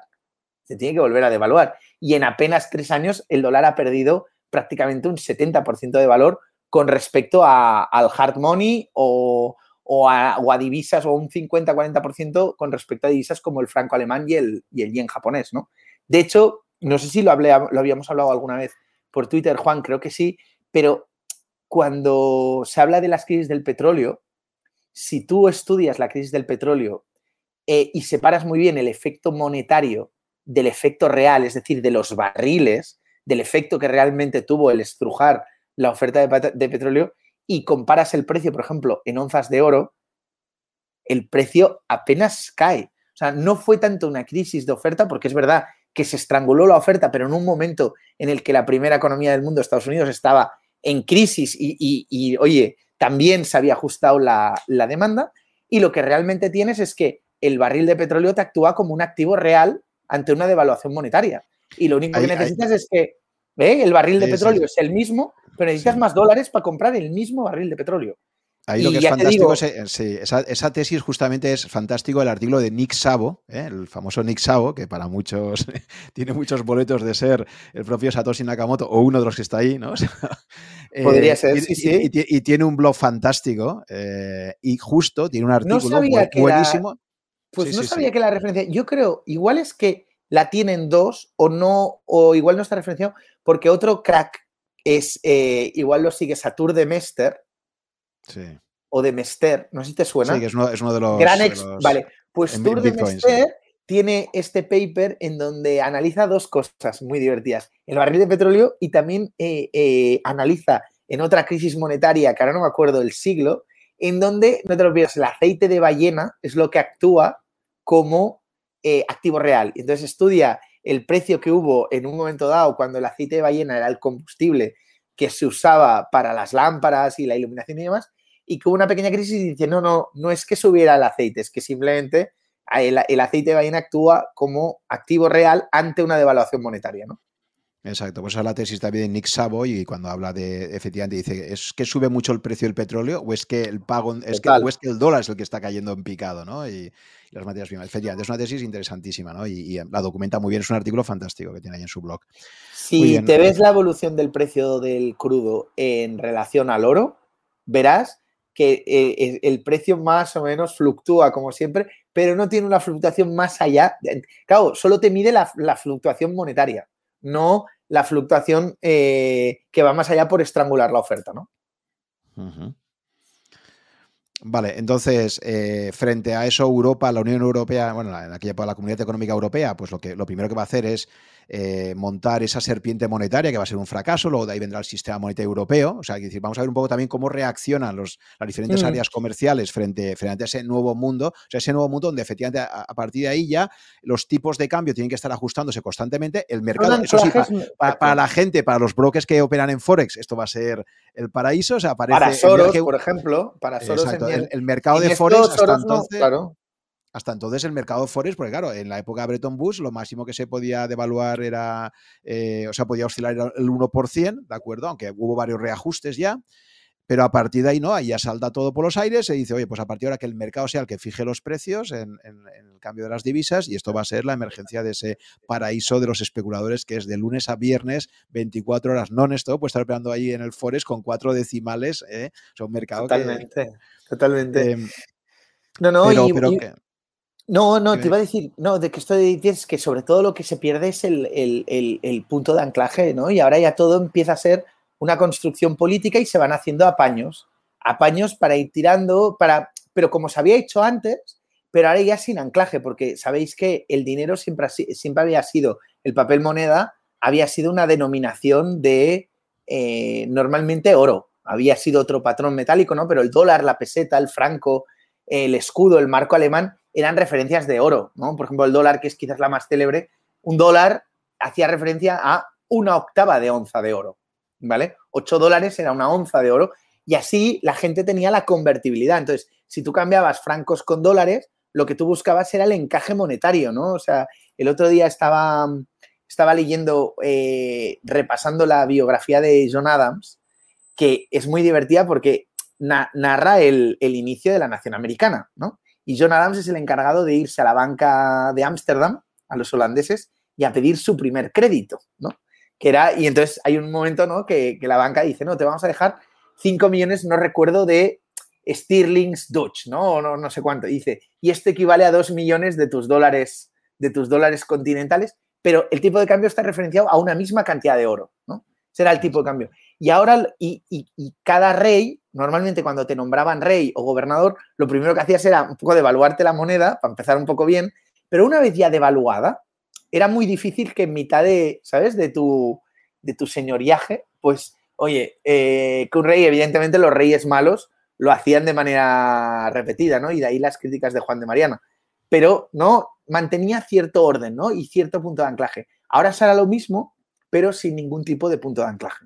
Que es, que es un poco la, ya el origen de la espiral de crédito, deuda e inflación monetaria en la que nos hemos metido, que además, como sabéis, es lo más pernicioso de todo es que se retroalimenta, ¿no? O sea, la deuda hace que, o sea, que te, es como tomar azúcar, pues te genera adicción, ¿no? La deuda genera adicción a, a estar enganchado, a cada vez imprimir más, ¿no? Porque, claro, el crédito, ¿no? Siempre se dice, el crédito es muy, muy apetecible, o sea, es bajar el tipo de interés o, facilitar el crédito. Es una cosa muy, muy golosa porque genera demanda. Entonces, oye, pues todos estamos contentos porque se genera demanda, ¿no? Todos contentos, ya, pero deja una deuda y esa deuda se tiene que pagar. Cuando no se puede pagar, se tiene que pagar con inflación. Y esa es la historia de los últimos, de las últimas desde el año 71, prácticamente.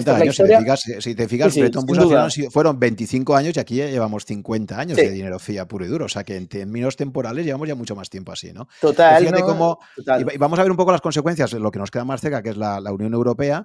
efectivamente, primero se monta ese sistema, ese sistema monetario europeo eh, que como todos los sistemas de control de precios acaba teniendo pues, unos resultados muy, muy poco apetecibles, ¿no? O sea, lo que suele pasar siempre. A mí me gusta mucho esa reflexión también de Taleb que hace siempre cuando dice, si tú la volatilidad la controlas artificialmente durante un tiempo, luego lo que vas a provocar es que cuando estalle va a ser mucho más grande, ¿no? O sea, es mucho mejor dejar que haya más fluctuación a corto plazo y no acotarla artificialmente, porque luego eso te va a estallar y cuando estalle va a ser mucho más grande, ¿no?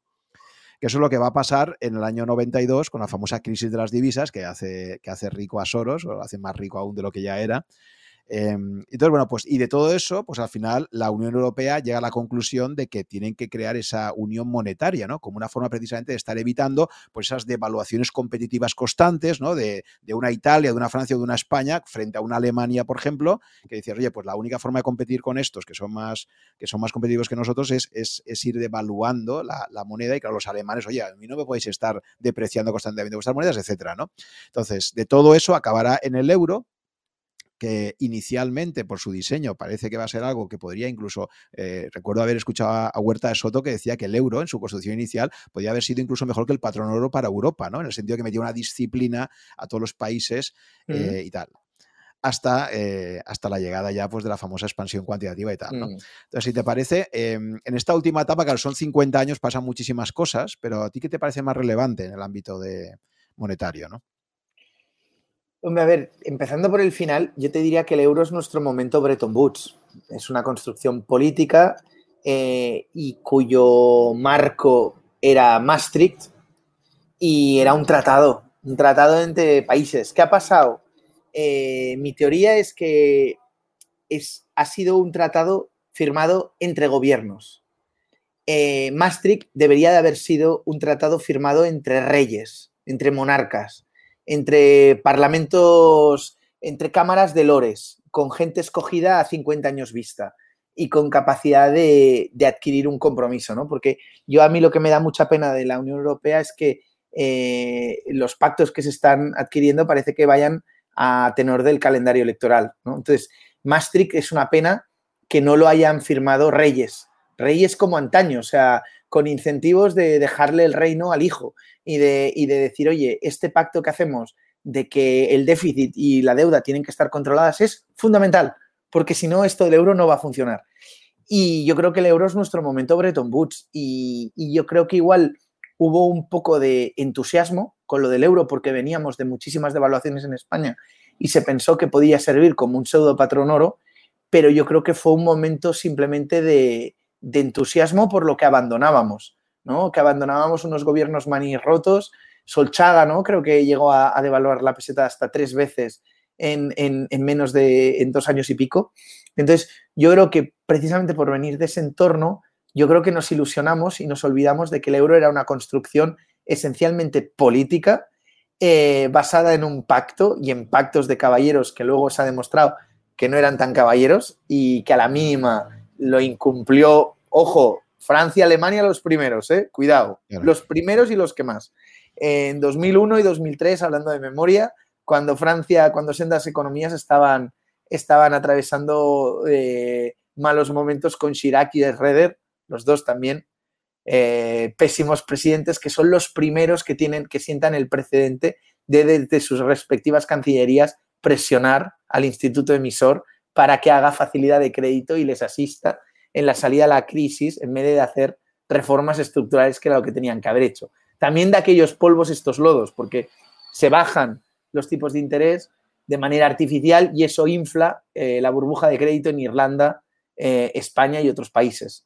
Entonces, en fin, y, la consecuencia, y sin alargarnos que llevamos una hora, una hora y veinte hablando que ha pasado volando el, tiempo, em, yo te diría que el gran problema que hemos tenido, aparte del, interregno de Volcker, Volcker barra Reagan, que recordar, esto es una anécdota buenísima, yo la descubrí relativamente hace poco leyendo la, biografía de Sebastian Malaby de Greenspan, descubrí que en el año 86 Reagan reúne a su consejo de, a su consejo de asesores, que fue un consejo de asesores que luego el aparato del Partido Republicano le hizo quitar por aquello de las envidias y demás, que incluía a Milton Friedman, al propio Greenspan, a Walter Wriston, que entonces era el, todopoderoso presidente del, del, Citibank, y en el año 86 organizan una reunión en la Casa Blanca en la que invitan al director de la CIA para no tener que dar cuenta y no tener que levantar acta de la reunión que va por, por el circuito de secretos oficiales,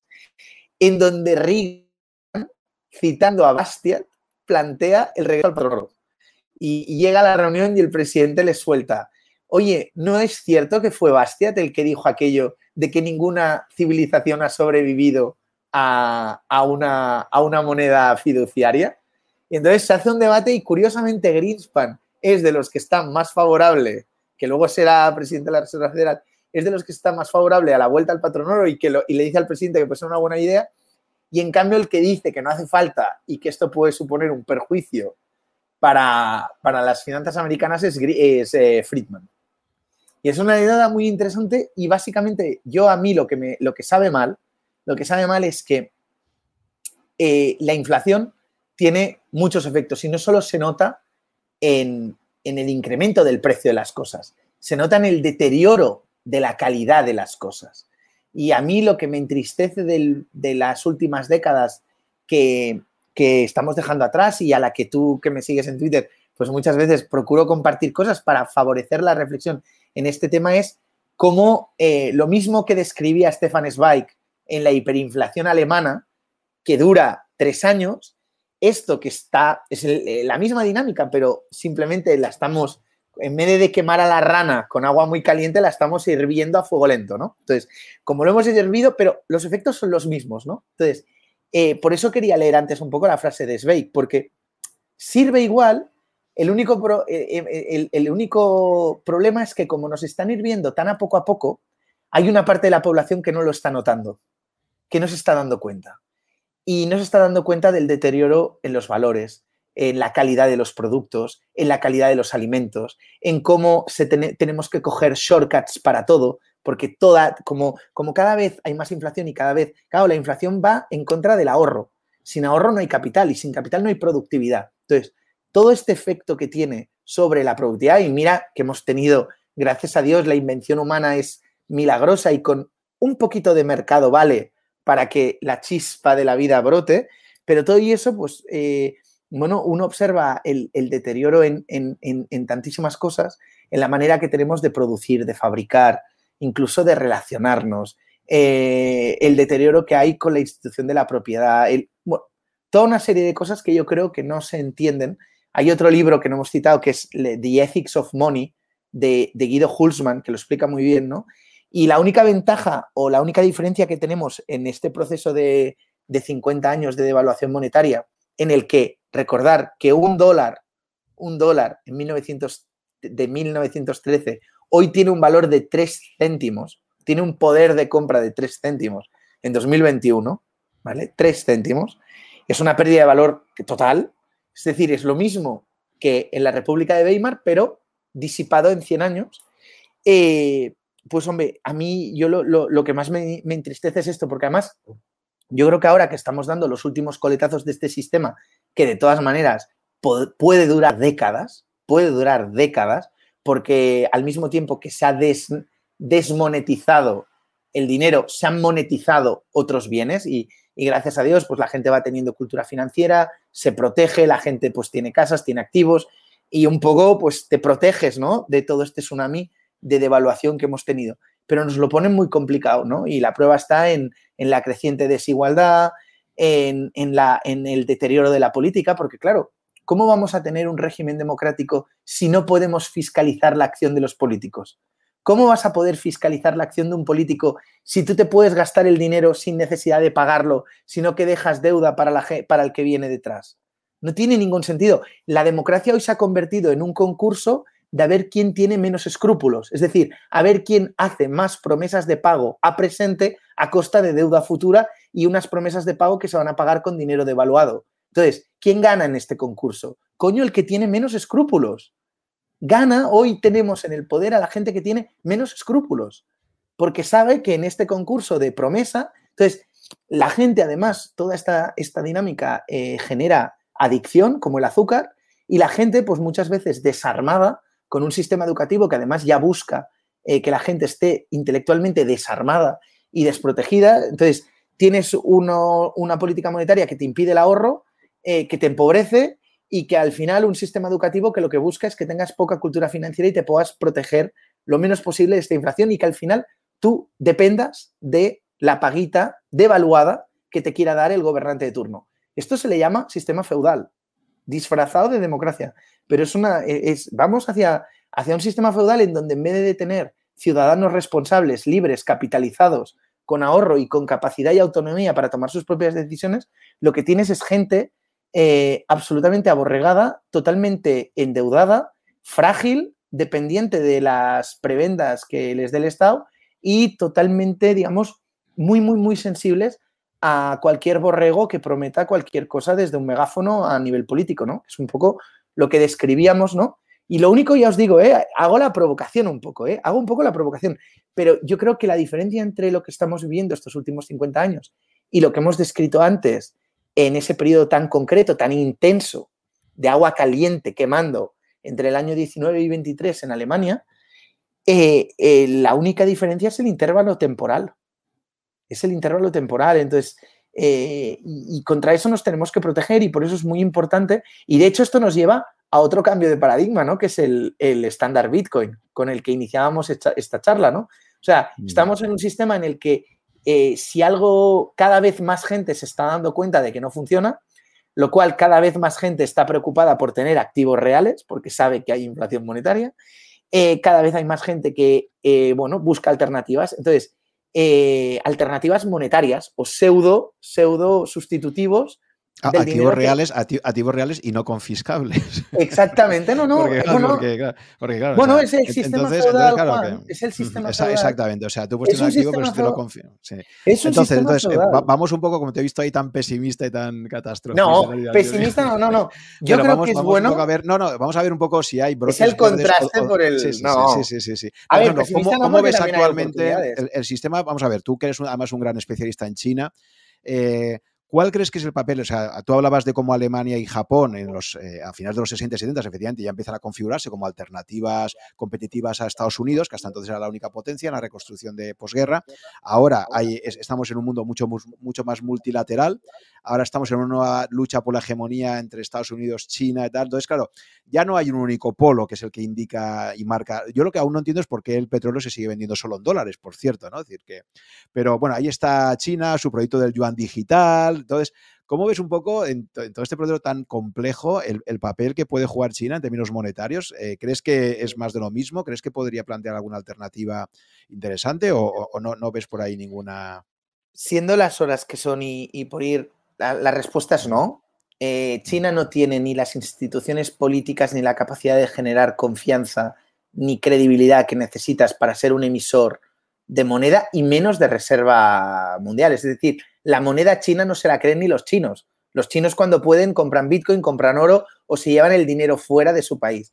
Esto te dice, esto es todo lo que necesitas saber sobre el yuan, que además el, gran problema y la diferencia de China con respecto a Japón y Alemania es que no olvidemos que China todavía, yo siempre tengo mi teoría de los dos motores, de que China es un avión con dos motores. Tiene una parte de la economía que es capitalista 100%, que es el sector exportador, que son eh, mercados hipereficientes, mucho más liberales o, capitalistas de lo que tenemos en Occidente, que funcionan súper bien y que hacen que el país, más o menos de media, tenga un free cash flow, entre comillas, positivo de unos 320 billions al año. Por eso China hoy se sienta sobre 3,2 eh, trillions de reservas probadas, porque luego está el tema del oro, daría para otro, otro podcast, pero se están comprando partidas de oro, ¿sabes? Un poco fuera de los, de los conductos y probablemente China tenga más reservas de las que está declarando. Eh, pero luego tiene otro motor, un motor que está totalmente gripado, que es el motor de los sectores económicos que no es que estén regulados o supervisados, es que están sovietizados y siguen funcionando y alocando capital como alocaba capital la Unión Soviética, es decir, sin cálculo económico o con muy poco cálculo económico, de manera muy eficiente, generando un montón de distorsiones, crisis, burbujas, que luego Papá Estado tiene que pasar la visa y pagarlo, ¿vale? Entre ellos el sector energético o el sector bancario. Y del sector bancario me voy al sector eh, real estate, porque el real estate depende del suelo, que es otro sector sovietizado en China, y de ahí todos los problemas que han tenido los chinos con el inmobiliario, que está en manos de las provincias, de los estados provinciales que han especulado con suelo para generar eh, revenue fiscal, ¿vale? Entonces, ¿qué pasa? El problema de China es que mientras China tenga una, una posición acreedora neta con el resto del mundo y todas sus deudas estén contraídas con renminbi yuan, el problema de grande, oye, pues eh, Xi Jinping hace tiempo que podía haber salido, como salimos los occidentales, en plan momento Mario Draghi, whatever it takes, y hubiera dicho que iba a impedir que el sector colapse, que no sé qué. ¿Por qué? Porque tiene la visa para pagar la factura de lo que se debe. Pero como en China no hay democracia, Xi Jinping se está jugando algo mucho más importante que una crisis inmobiliaria. Se está jugando la legitimidad del Partido Comunista y del conjunto de las instituciones políticas del país. Entonces, Xi Jinping, en un momento en el que mucha gente en China ha especulado con la vivienda, China, que es un país comunista, manda narices que especules con la vivienda, pues no, no, no, se puede jugar eh, eh, su puesto, o sea, le va el sillón delante de la, de la clase media, que en el fondo es la, el, el, motor de legitimación. Entonces, Xi Jinping está jugando muy inteligentemente con los tiempos. Además, no olvidemos que la banca acreedora de Vergrande es banca pública. Ah, dice, no, es que hay que rescatar a los bancos. No, oiga, no, si es que ya están rescatados, si es que es banca pública. O sea, si todo acaba en el mismo sitio, en la máquina de hacer dinero de los chinos. O sea, entonces, por eso es una crisis diferente, donde fíjate que a mí lo que más me preocupa es que la crisis de Evergrande, con la reacción que está teniendo China y el, eh, se han impagado ya los bonos a, tenedores extranjeros, yo creo que acrecienta un poco el recelo y la desconfianza mutua entre Estados Unidos, Europa y China, ¿no? entre Occidente y Oriente. Y yo sinceramente creo que no es bueno. Creo que no es bueno. Esto es lo de la, lo de la trampa de, de ¿no? De, de, que una potencia emergente y una potencia, un incumbent, eh, esa dinámica de una potencia que sube y otra que está un poco pues, en decadencia, se genera una dinámica, lo, explica muy bien Alison Graham en un libro fantástico, eh, sintetizando las lecciones de Twitter, de que sin quererlo se genera una mutua desconfianza, ¿no? Y lo vemos, ¿no? Aunque China diga que no quiere dominar el mar de la China meridional, hostia, nadie se lo cree, ¿no? O, aunque diga que no, nadie se lo cree, ¿no? Pero volviendo a tu pregunta, yo te diría que China, y te citaba el, modelo de Grande porque creo que es muy ilustrativo de ver los lastres que tiene. Niall Ferguson firmaba una, editorial magnífica hace dos días en, Bloomberg, un poco exagerada, un poco exagerada, porque comparaba eh, China con la Unión Soviética. Y yo creo que ahí es donde yo le pondría un pero, porque el problema de China, y por eso es tan complicada de entender, es que China no es Estados Unidos, pero tampoco es Cuba, tampoco es Venezuela, tampoco es, eh, es que ni siquiera es Argentina, ni siquiera es Perú, de, del señor este tan simpático del sombrero, ¿no? O sea, no, y desde luego no es la Unión Soviética y desde luego no es Corea del Norte, ¿no? Pero tampoco es Estados Unidos. Entonces, ese modelo tan peculiar de, de ellos es algo que a veces yo digo que entender China requiere de gafas bifocales, ¿no? Y de estar constantemente, coño, hostia, ¿por dónde me la van a jugar? Pero en cualquier caso, sinceramente, eh, veo muy difícil que el yuan en las situaciones actuales eh, pueda generar y pueda convertirse, porque al final, ¿por qué el dólar? ¿Por qué el dólar sigue siendo reserva de divisa? Coño, porque no hay nada más. Porque no hay nada más, porque es el activo más líquido del mundo.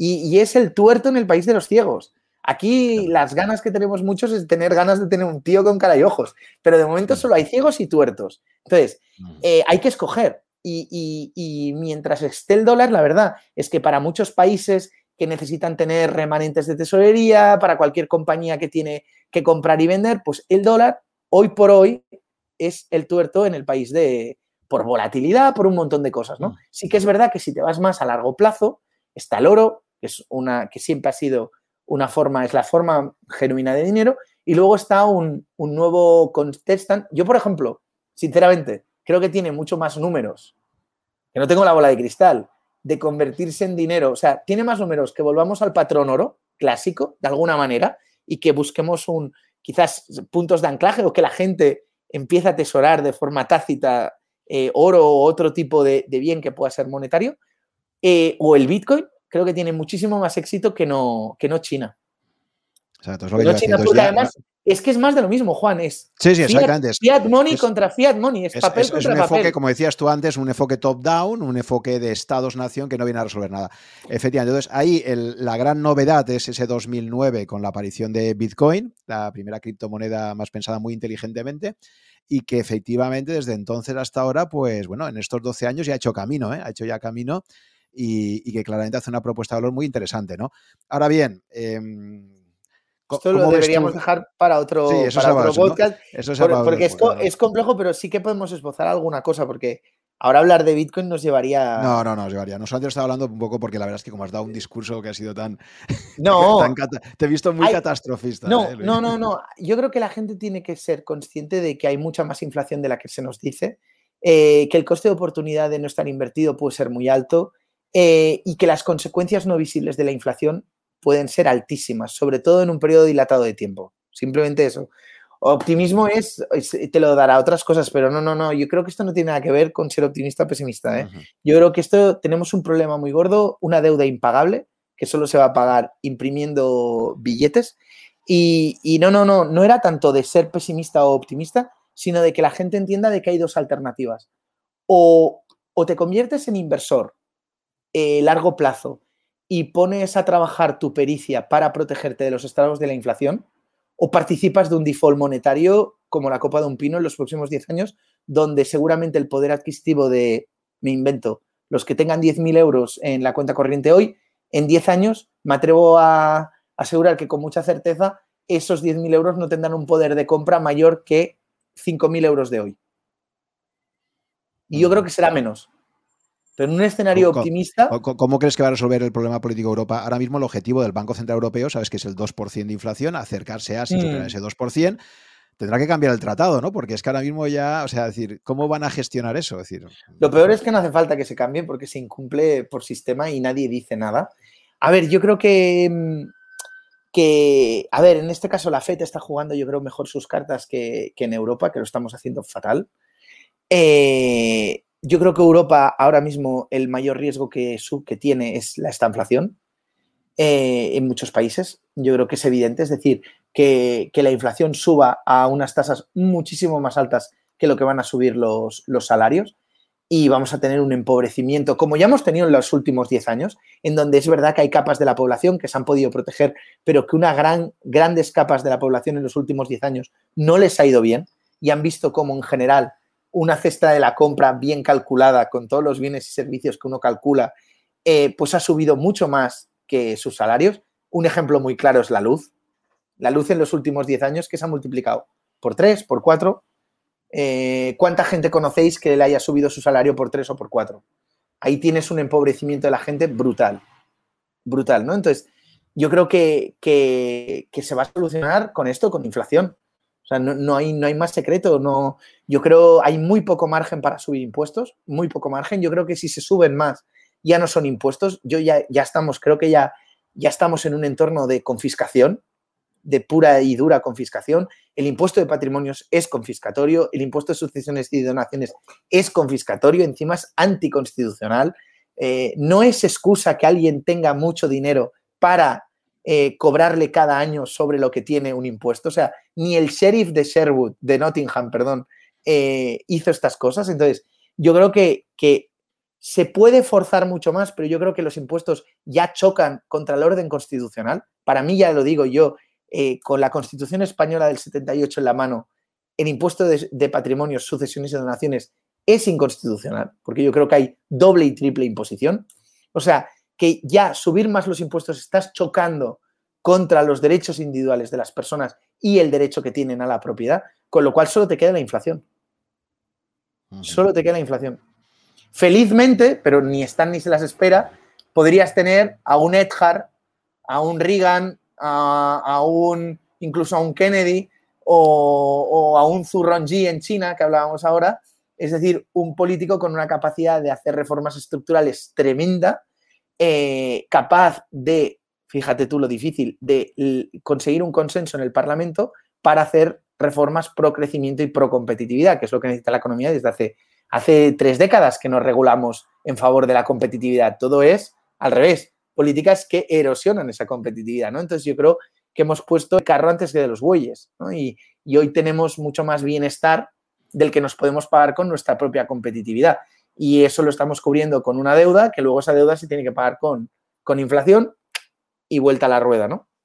Y ese es un poco... Pero ya te digo, ¿eh? no me gustaría tampoco dar una imagen de, de pesimismo, pero sí creo que una manera de cambiar las cosas es partir de un buen diagnóstico. Yo creo que creo mucho en la solvencia del diagnóstico como paso previo a la solución de cualquier tipo de problema. Y si esta charla ha contribuido en algo. No digo que en todo, porque nos habremos dejado cosas y seguro que mucha gente estará, que se podrán, incluso nosotros mismos nos escucharemos mañana y diremos, ostras, muchas cosas las podíamos haber matizado o podíamos haberlas explicado muchísimo mejor. Pero si esta charla sirve para tener una imagen más completa y un diagnóstico más acertado de lo que está sucediendo para luego tomar mejores decisiones de, tipo político-económico, pues yo creo que habremos, ¿no? habremos cumplido con, con el propósito de poner la historia al servicio de una mejor toma de decisiones en el presente, ¿no? Que de eso creo que trataba hoy, ¿no? Exactamente, Luis. Eso es justo la, idea que quiero trabajar en estos podcasts de historia económica. Creo que si tú no, no estudias tu historia cercana y, más remota, realmente no puedes entender el contexto actual. Nos, falta muchas veces abrir el, foco, ¿no? Abrir el foco, vivimos demasiado el gran angular. En el, gran angular, eh, vivimos demasiado instalados en el presente y no hay mejor eh, remedio para esa ceguera que tenemos del día a día que, que el irte hacia atrás y efectivamente leer, leer eh, mucha más historia de la que leemos, yo creo, ¿no? Por eso creo que ahí es muy Juan, ese papel. Vas a tener que invitar a Ray Dalio a este podcast. Ya sabes, sé lo que dice de la importancia de leer historia. ¿eh? Es uno, es uno de sus, de, sus mantras principales. Es que es ¿eh? así, es que no sé, parece que Tendrías que intentar traerlo, ¿eh? Juan, tendrías que intentar traerlo, ¿eh? tienes la barrera idiomática, pero, deberías intentar traerlo, ¿eh, Juan? Porque. Oye, Sí, sí, no, en fin. Oye, pues, pues ha sido apasionante. Creo que va a ser un podcast de estos que hay que. Porque has, has sido un torrente de, de ideas, de citas bibliográficas, que ahora voy a intentar transcribir en el artículo. Como sabéis, siempre que hago en los podcasts, eh, eh, intentaré poner los enlaces a todos los libros que has mencionado, que han sido muchos, ¿de acuerdo? Perfecto. Pues bueno, creo que ha sido un torrente de ideas. Quizás eh, a nuestros oyentes hará falta escucharlo varias veces para, para coger ahí las ideas, porque ha sido como muy concentrado todo. Pero bueno, creo que sobre todo has transmitido pasión, muchísimos conocimientos y, seguro que abres la curiosidad a muchísimos de nuestros oyentes para profundizar más en algunos de los aspectos que hemos tocado. Así que dejamos ese mensaje importantísimo de que si no eh, estudias historia, si no entiendes lo que ha pasado, en este caso con la historia del dinero de los últimos 100 años, te vas a proteger muy mal frente a, ese futuro inmediato que tenemos y darte de nuevo las gracias, Luis, por, por, estar otra vez contigo. Seguro que no sea la última, que seguiremos.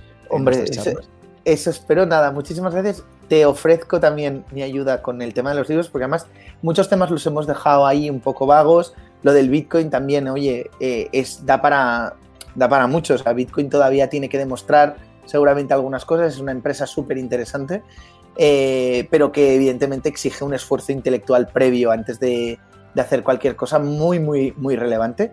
Y nada, y agradecerte a ti también la confianza y a todos los que nos hayan escuchado su paciencia. Muy bien, Luis. Pues nada, hasta la próxima y un abrazo. Un abrazo, Juan.